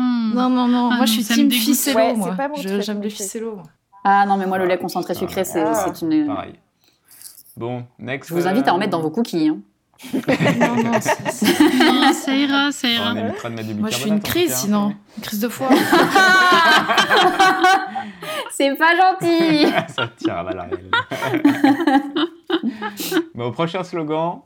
Attention, vous êtes prêtes? C'est bon d'avoir les boules. Quoi? D'avoir les Mais boules. non, Knacky, ça a non été C'est validé. Ah, Jackie et. Michel, non? Non, Blandine, elle l'a eu, je crois. C'est C'est Knacky. C'est Knacky Incroyable. Ball. Knacky Incroyable. C'est bon d'avoir les boules. Celle-là, je l'ai tellement répété que bah je voilà. l'avais je l'avais bien intégré. Attention, le suivant est assez connu, je crois. Ne pariez jamais que vous n'en mangerez qu'un. Oh là là. Alors, Attends, je l'ai Euh, euh, non, euh, granola. Granola. Ah, vous l'aviez en Ah même temps. je crois. ouais. Ah là là, on s'envole. Bravo. Bien ouais, bien ouais. Ah, les gâteaux, ça y va. Le gâteau et le fromage. Un gâteau fromage, ouais, ouais. Il y a une petite préférence. Alors, le suivant, il est court et efficace. Vivons fort. Lyon. Décathlon. Mais putain. Non. C'est Ah, mais non, elle a pas compris le thème. Ah, Vivons grave, fort. Il y a un thème. C'est un truc de la montagne, c'est sûr. Vivons fort. Merde. Le Beaufort. Non. C'est un fromage. Sûr, c'est un fromage. C'est pas. Hmm, C'est pas un fromage. Ah. Vivons fort. Ah, il est pas évident parce qu'il est pas. C'est pas euh, un fromage, vivons fort. hmm, C'est Ça pas un truc genre le. Roquefort, euh, un truc comme ça, quoi. Non. Euh, C'est un truc Ouais, de ah, c'est de la viande. C'est- sûr, c'est de la viande. C'est un truc Si c'est pas du fromage, c'est de la viande. Charal? Ouais. Bah ouais, fort. Julie. Mais oh, mais j'ai Putain. Je lui ai gagné donné Je lui ai donné Oui, tu me l'as donné. à moitié Il y avait déjà un débat il y a deux épisodes là-dessus où je crois qu'il y avait. euh, C'était quoi Henken, un truc comme ça Il y avait. Non, c'était. euh, Non, c'était Ferrari. C'était Ferrari, voilà. J'ai dit c'est un, lo- c'est un logo de voiture et euh, j'ai dit Ferrari et après elle a dit Porsche. Je triche, voilà.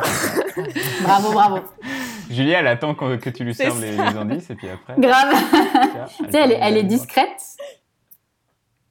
Et après, elle attaque. Si tu veux, je te donne un demi-point.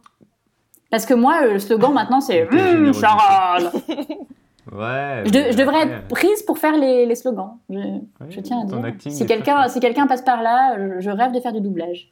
Non, mais Elle fait pose je ça pose ça là. Ah, J'adore. Bon, le suivant, vous l'avez tous. Attention, c'est jeu de rapidité. Venez comme vous êtes.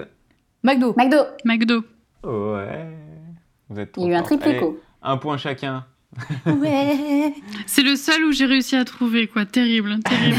Bravo. En plus, le plus simple. Grave. Bon, j'en ai un dernier.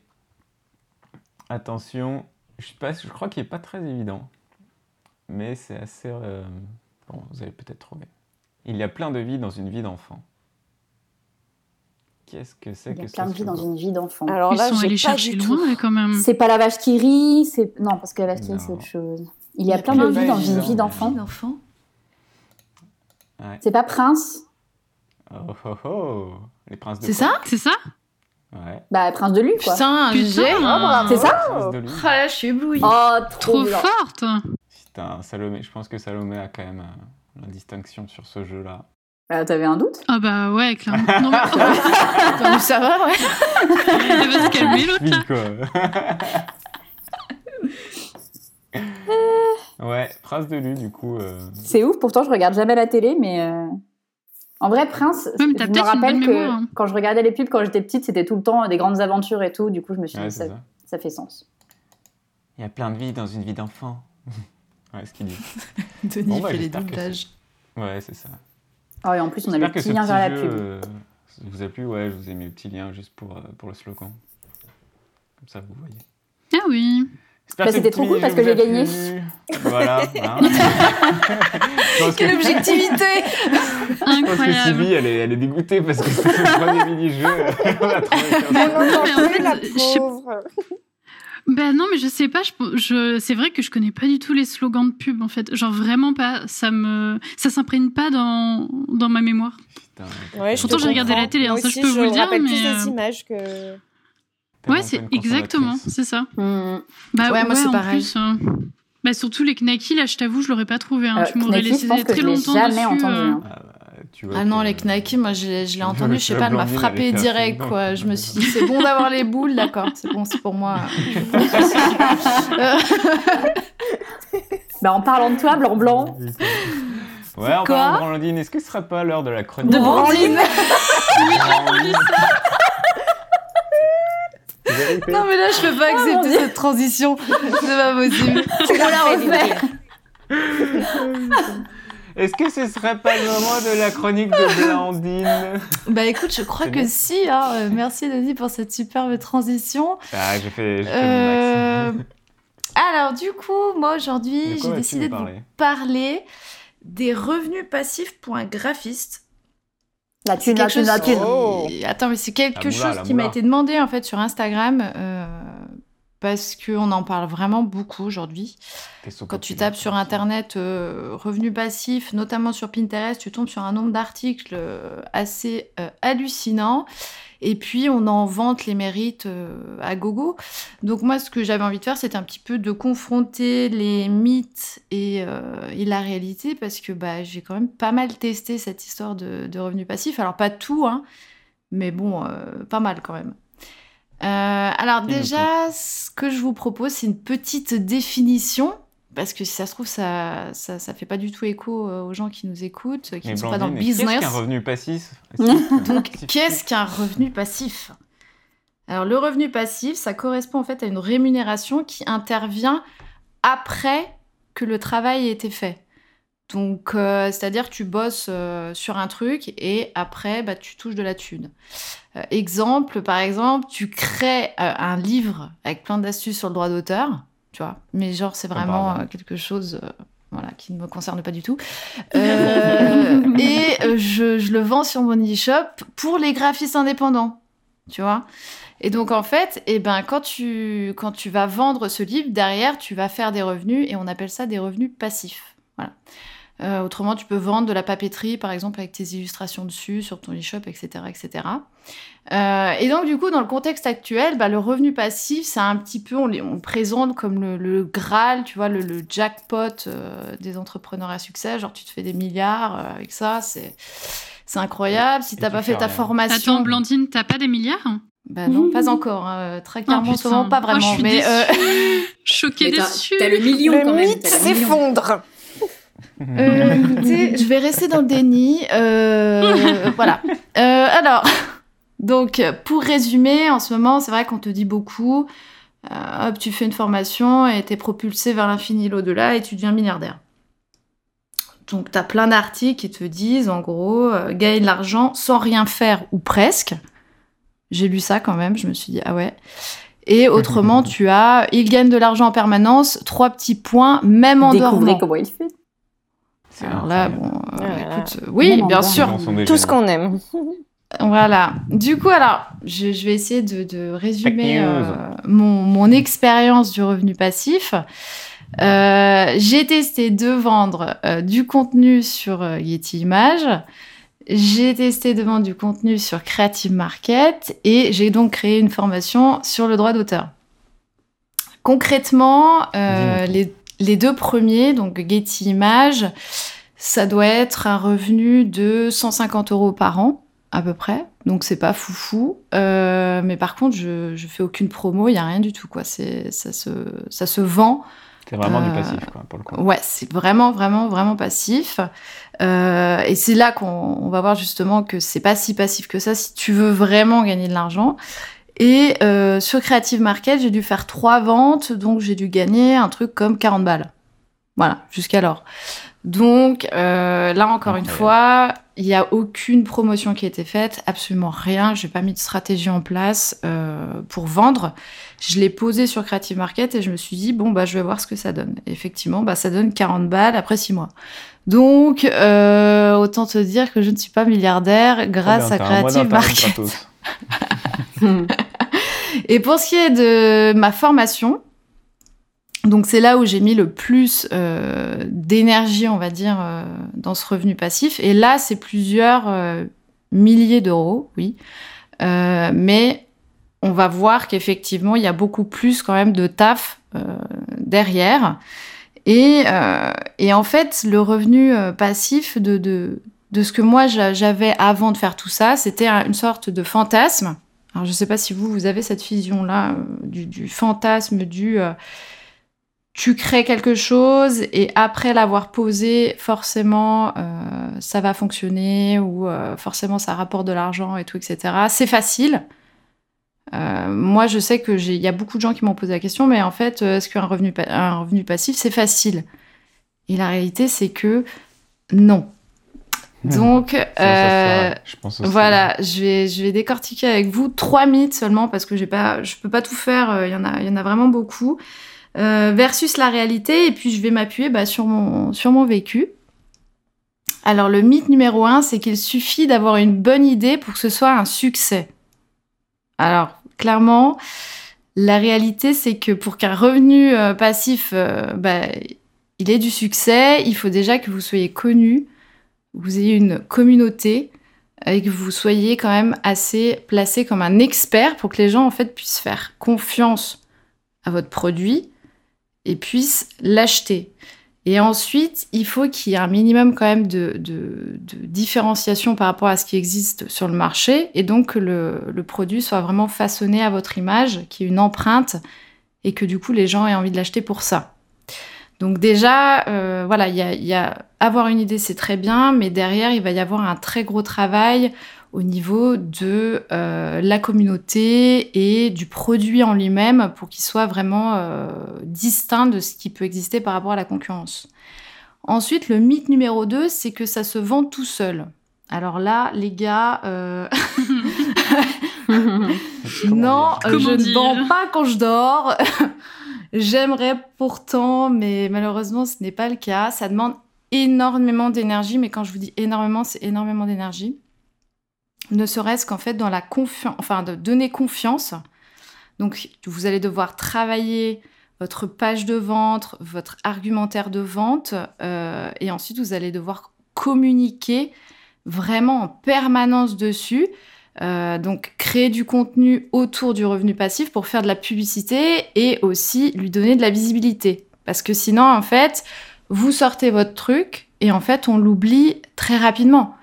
Puisque les gens euh, ne, sont pas en permanence en train de se dire Ah oui, c'est vrai que machin a sorti euh, un produit et qu'il faut que j'achète. Donc en, fait, il y a une sorte de, de stratégie de répétition, de communication qui doit être en place pour que les gens aient toujours en mémoire et que ça leur donne envie de sauter euh, sur le produit. Et souvent, on dit qu'il faut quand même répéter au moins sept fois une chose pour que quelqu'un se lance dans l'achat. Donc, vous imaginez quand même qu'il y a un travail de communication euh, en amont qui est énorme. Et ensuite, donc le mythe numéro 3 que j'ai vu, c'est on sort un revenu passif un peu comme une fleur. C'est-à-dire que en gros, euh, vous arrivez, vous posez votre produit et puis euh, et puis voilà, tout le monde l'attendait. Euh, le truc, c'est que clairement, non, en fait, la sortie d'un d'un produit de revenu passif, ça demande une préparation, une stratégie de lancement comme n'importe quel autre produit ou service que vous pouvez avoir dans votre business actuel. Imaginons nous, ben, on a nos services pour vendre des identités visuelles, des choses comme ça. Si à côté, vous voulez euh, sortir un produit qui, est sur une boutique, vous allez aussi devoir faire un teasing pendant euh, des semaines euh, pour pouvoir en fait créer l'effervescence autour du lancement de ce produit et que les gens se disent bah tiens dès qu'il sort hop je l'achète. Donc du coup, on voit bien quand même que entre eux, bah, c'est vrai que gagner de l'argent sans rien faire ou presque, et ce que je viens de vous dire au niveau de la réalité, il y a quand même un pas qui est énorme. Et c'est vrai que souvent, euh, les gens sont très déçus parce qu'ils sortent un truc et en fait, ça fait un flop monstrueux. Mais euh, c'est, on ne se rend pas compte en fait de la quantité de travail derrière qu'il y a, autant en création de contenu qu'en publicité, parce qu'il y a aussi l'achat par exemple de euh, de, contenu sponsorisé. Donc sur Instagram, vous allez payer euh, pour faire des campagnes, etc., etc. Donc il y a aussi un investissement euh, financier à faire parfois. Et ça, on n'en parle pas forcément non plus. Donc il faut quand même aussi mettre la main au porte-monnaie pour pouvoir vendre derrière, donc investir pour mieux gagner. bon, alors là, je vais, je vais aborder un truc parce que je vais gaver tout le monde, mais je, vais vous parler de quelque chose euh, qui, pour moi, est effectivement un, revenu passif, 100% euh, passif pour les graphistes. C'est le droit d'auteur. fallait qu'on à place. je ne m'y attendais pas. J'attendais une réponse en fait. Euh, voilà. je suis, je t'as pas dit je suis, je suis, je suis? Ouais, ouais, ouais, j'aurais ah, peut-être dû. Euh, et alors du coup, pourquoi? Parce que je vais quand même me justifier. Euh, c'est que une fois en fait négocié, bah, les droits d'auteur, euh, permettent aux graphistes de gagner de l'argent sans rien faire pour le coup. C'est-à-dire que, pour vous donner un exemple, quand vous vendez un template réutilisable pour le client, vous allez facturer la création, mais par contre, à côté, vous allez aussi facturer des droits d'auteur pour la réutilisation, mais ça, vous, euh, vous, n'avez pas d'impact euh, dedans, vous ne créez rien du tout. Donc, du coup, il va y avoir la somme pour la créa et la somme pour les droits d'auteur qui, lui, sera, bah, c'est totalement passif. Et c'est la même chose, par exemple, quand vous faites une collab euh, avec un client et que vous vendez une illustration et qu'elle va être reproduite sur un t-shirt. Vous pouvez aussi négocier des droits de distribution. Et là, vous allez avoir un pourcentage ou un forfait euh, sur la vente de, ce produit-là. Et là, encore une fois, ça reste 100% passif. C'est-à-dire que vous n'allez pas avoir à créer quoi que ce soit de nouveau pour pouvoir toucher cette somme d'argent. Elle vous est juste due parce que euh, on exploite une de vos illustrations sur un t-shirt qui lui va être vendu bah, 30, 40, 50 euros. Euh, voilà. Fin de chronique. Ah bah, c'est super intéressant. c'est super intéressant, t'abordes pas mal de choses et, euh, et c'est vrai. Bah, que disons qu'en fait, euh, euh, c'est vrai que on dit souvent, oui, euh, il faut absolument faire des revenus passifs dans tous les sens, c'est facile, il faut en avoir plein tout le tour du ventre.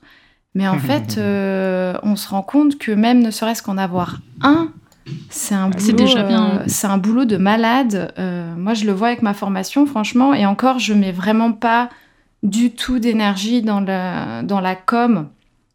Bon, parce qu'il y a aussi un peu des blocages à, à certains moments pour se vendre, parce qu'il y a ça aussi, c'est qu'il faut vraiment être hyper à l'aise euh, pour vendre Ouais, un max, en fait, son, son produit.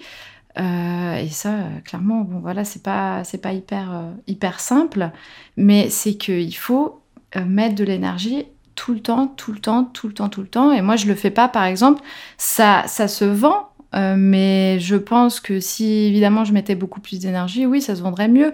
Mais voilà, c'est vraiment, il y a vraiment une, il y a, y a, y a Bah, vraiment un boulot monstrueux. Il y, a, il y a une idée de base qui, qui- où j'ai l'impression que les gens se disent que le revenu passif, en fait, c'est passif, oui, mais à partir du moment où, comme tu le dis, tu as créé un produit. Donc, c'est-à-dire que déjà, toute Ouais. la partie de création de produits, etc., et de, lan- enfin, de création, lancement et mise en place d'un produit et la mise à disposition sur Internet d'un produit, bah, il y a Ouais. déjà toute cette, partie où tu- cette partie-là où tu travailles énormément. Et jusque-là, tu n'as encore rien gagné. Quoi. C'est ça, et partie, puis, c'est ça. passive, la partie passive, c'est vraiment juste la partie qui est derrière. Puis t'investis. Mais, euh, hein, Oui, souvent. et encore, quoi. Donc, Mais euh, encore, voilà, c'est ça le truc. Et encore, parce que justement. Oui. Et en plus, t'as euh, tu vois, pour Blandine, Promotion. Ouais, je me disais que pour Blandine, la différence aussi, c'est que, ok, peut-être que t'as pas l'impression de beaucoup euh, en parler d'un point de vue com, Ouais. mais malgré tout, t'as quand même une niche, tu vois. Enfin, t'es quand même en train, non pas de parler de ta formation directement tout le temps, mais tu parles beaucoup des droits d'auteur en général. Du coup, t'es quand même euh, vue comme une experte du sujet et tu as une audience déjà qui est créée un Mm. petit peu, tu vois. Donc c'est pour ça. ça. que pour toi, ça peut se vendre euh, même si tu fais pas de la com tout le temps dessus. Parce qu'en fait, même sur autre chose, sans Mm. le vouloir, forcément, t'es en train de faire de la com euh, sur les droits d'auteur, quoi, au final. Bah ouais, bah c'est justement comme ça que, que je vends en fait. C'est Mhm. en, en est, en- alors déjà il faut être passionné par ce qu'on vend parce que sinon, euh, si- sinon on va pas pouvoir en fait euh, en parler régulièrement. Et, euh, et moi, je sais que ça m'anime. À chaque fois qu'il y a un truc, j'ai envie d'en parler. Enfin, je trouve ça excitant, quoi. Bon, c'est vrai que c'est particulier parce qu'on parle de droit, mais euh, c'est pour moi, c'est voilà, c'est vraiment une conversation qui, a creusé en permanence. Et puis, il y a tellement de trucs en plus autour que c'est voilà, j'adore le sujet, euh, mais c'est parce que j'adore le sujet et que j'en ai beaucoup parlé que je j'ai converti ma communauté.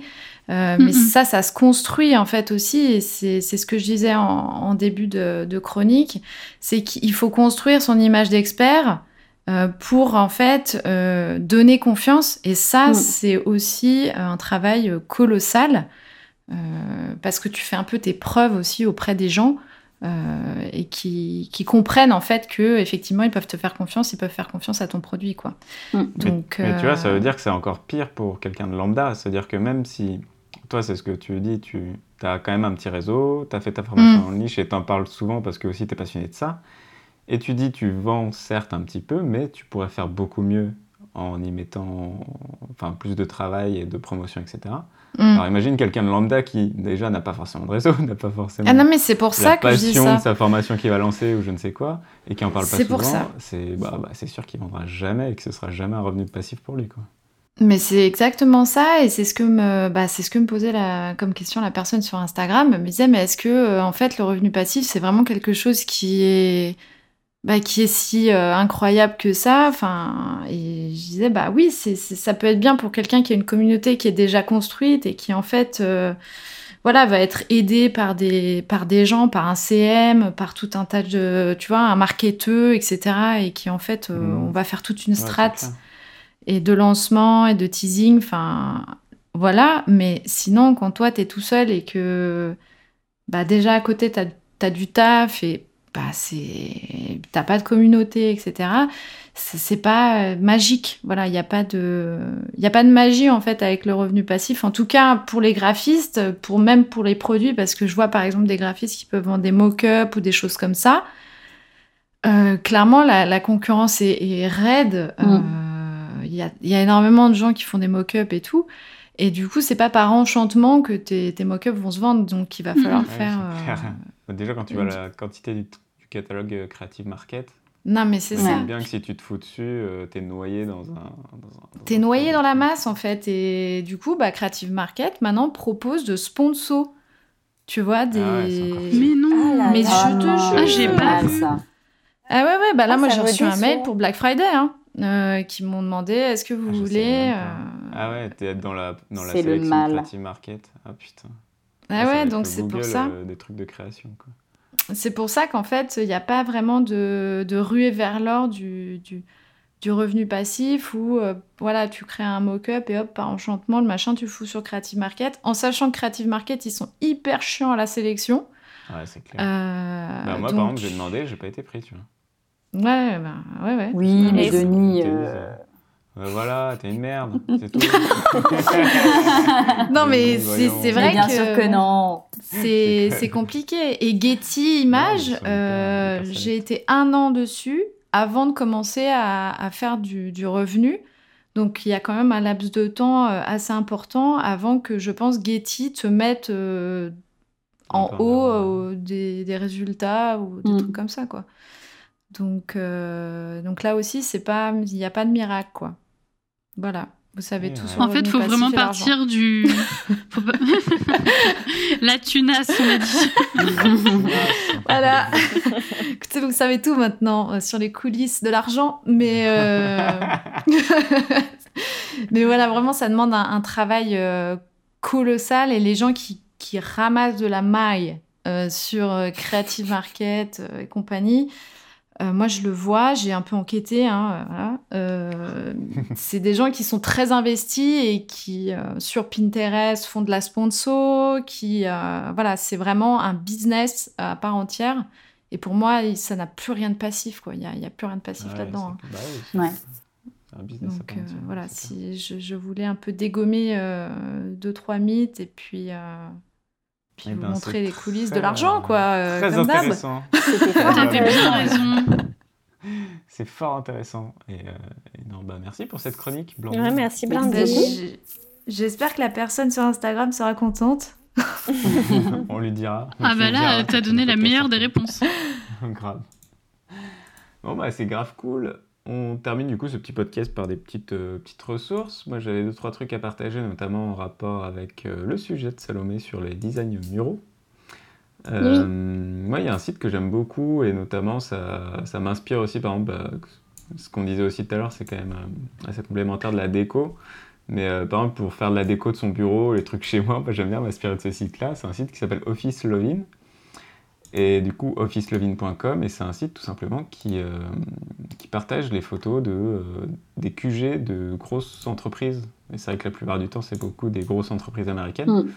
Ah Et où, ouais Du coup, on va avoir en fait euh, toutes les installations que font les grosses entreprises dans leur, dans leur siège. Et il faut savoir que par exemple, une entreprise comme Google, eh ben, ils ont un siège dans quasiment toutes les grandes capitales du monde, quoi. Donc, Ouais. que, ce soit, que ce soit San Francisco, Tokyo, Paris, ils ont plusieurs sièges dans le monde et donc à chaque fois, euh, dans chaque siège, par exemple, soit Google, mais dans plein, plein d'autres entreprises, ils ont des designs assez différents ou euh, en fonction de, aussi de l'endroit et tout ça. Et c'est hyper, euh, hyper intéressant. Je trouve que c'est hyper inspirant en termes de design d'espace et tout ça. Je, je Ah, vous invite à chercher LinkedIn car vous verrez mes projets. Ah, Sérieux sur le site il y en a quelques-uns. Putain. Il y en a Voilà. quelques-uns sur lesquels j'ai bossé, ouais. Ah putain, Ah, trop bien. Les deux premiers, Je trouve les- pas le ceux de site. Sunnyvale. LinkedIn, c'est quoi? Eh ben, je... je- C'est Office Lovin. Euh, officelovin.com. Search, j'avais pas bah, compris. mettrai. Putain, Ouais, Ah, moi non plus. Moi non plus. Je trouvais pas du coup. au secours. Donc bien sûr, toutes, Euh. ces, euh, toutes les ressources sont, seront mises dans l'article dédié au podcast pour avoir les bons liens. Et je mettrai bah, du coup le lien de, de tes, de tes créations, euh, Salomé. Je c'est trop bien. Mais ouais, du coup, je t'ai- rajouté deux, euh, deux liens. Oui. euh, Bah vas-y, si tu veux les présenter. dans le même euh, style. En fait, c'est exactement le même genre de site. Il y a Office et Snapshot. Euh, et du coup, c'est euh, des projets, euh, bah, pareil, des projets où on voit les intérieurs de différents QG. Euh, donc, pareil, il y a tous les. officesnapshots.com. Ouais, c'est ça. Et du coup, bah, Yes. pareil, il y a tous les plus grands. Il n'y a pas mes projets sur celui-là. Je, je suis un petit peu. Ah, putain. je, je ne sais que dire face à tant de haine.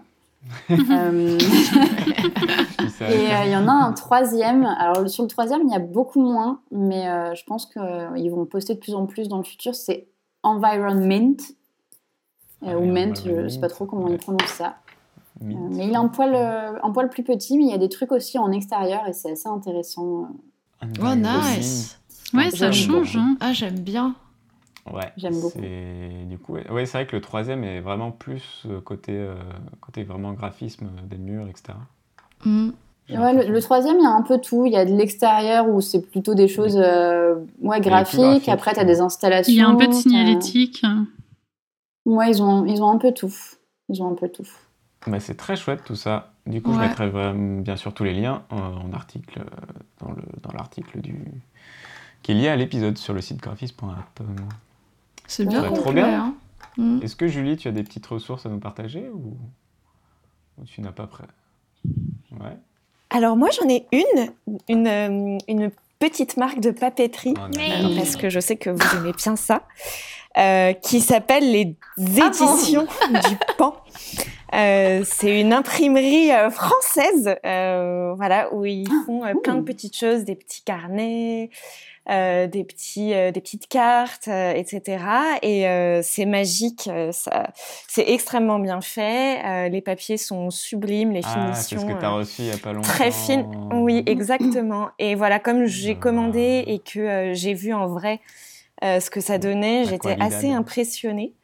Ouais, et du coup, euh, j'avais vraiment envie de vous le partager parce que c'est c'est une entreprise française et qui font euh, de très belles choses et, et du coup, euh, euh, voilà, je- ils ont le mérite de d'être. Ça a l'air vraiment euh, très beau, hein, je me rappelle. Et ils travaillent tous leurs produits bien. par dorure, non? Quasiment tous leurs produits Pardon? sont, sont en dorure ou pas? Oui, oui, oui. Ouais. Non, les finitions sont extrêmement belles. C'est Ouais, quelque chose, un- T'as pris un carnet, toi ou... J'ai pris des carnets, j'ai pris des cartes, euh, et, et voilà, pour l'instant. Mais bon, j'ai envie de prendre plein de choses, mais on va y aller petit à petit. C'est chose. c'est vrai, ça a l'air vraiment sympa. C'est beau comme tout. Ouais, bah faut bien se fournir en papier puisqu'on n'a pas d'iPad. Pardon. Ok. L'ambiance est délétère, encore une fois. Je ne viendrai Je suis à plus. deux doigts de partir. Je démissionne. non, mais Mon esprit s'est dit, il a pas osé. Ce serait mal de le connaître. Attends. Ah. Mon Dieu, je vais montrer ma face. Le troll. Non, mais c'était super cool ce podcast. Merci pour cette ressource, Julie. Et puis, euh, bah, j'espère que ça vous a plu. Oui. Ce petit podcast intense où on était tous ensemble Je sais que c'est pas à nous que tu parles, mais oui, moi ça ça nous a trop plu. Je suis déçue d'avoir perdu le jeu, mais bon, je reviendrai quand même. Ouais, bah t'as gagné tous les premiers jeux. Oh bah pour Ouais, tu peux c'est pas qui gagner, gagne. blanc-blanc. Hein. Ça va. Ah, je hein. voulais mettre un peu de piment pour cette fin de podcast, quoi, c'est tout. Ah, voilà.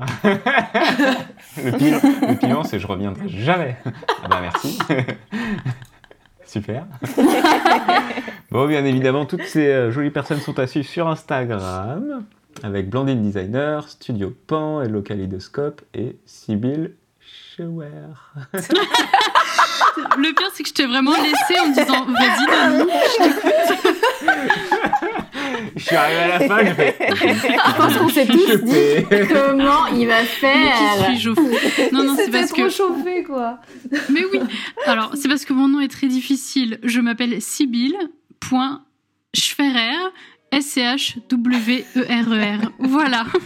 Il y aura bien sûr le lien dans l'article, tout simplement. Ce sera beaucoup Ça sera plus simple pour tout le monde.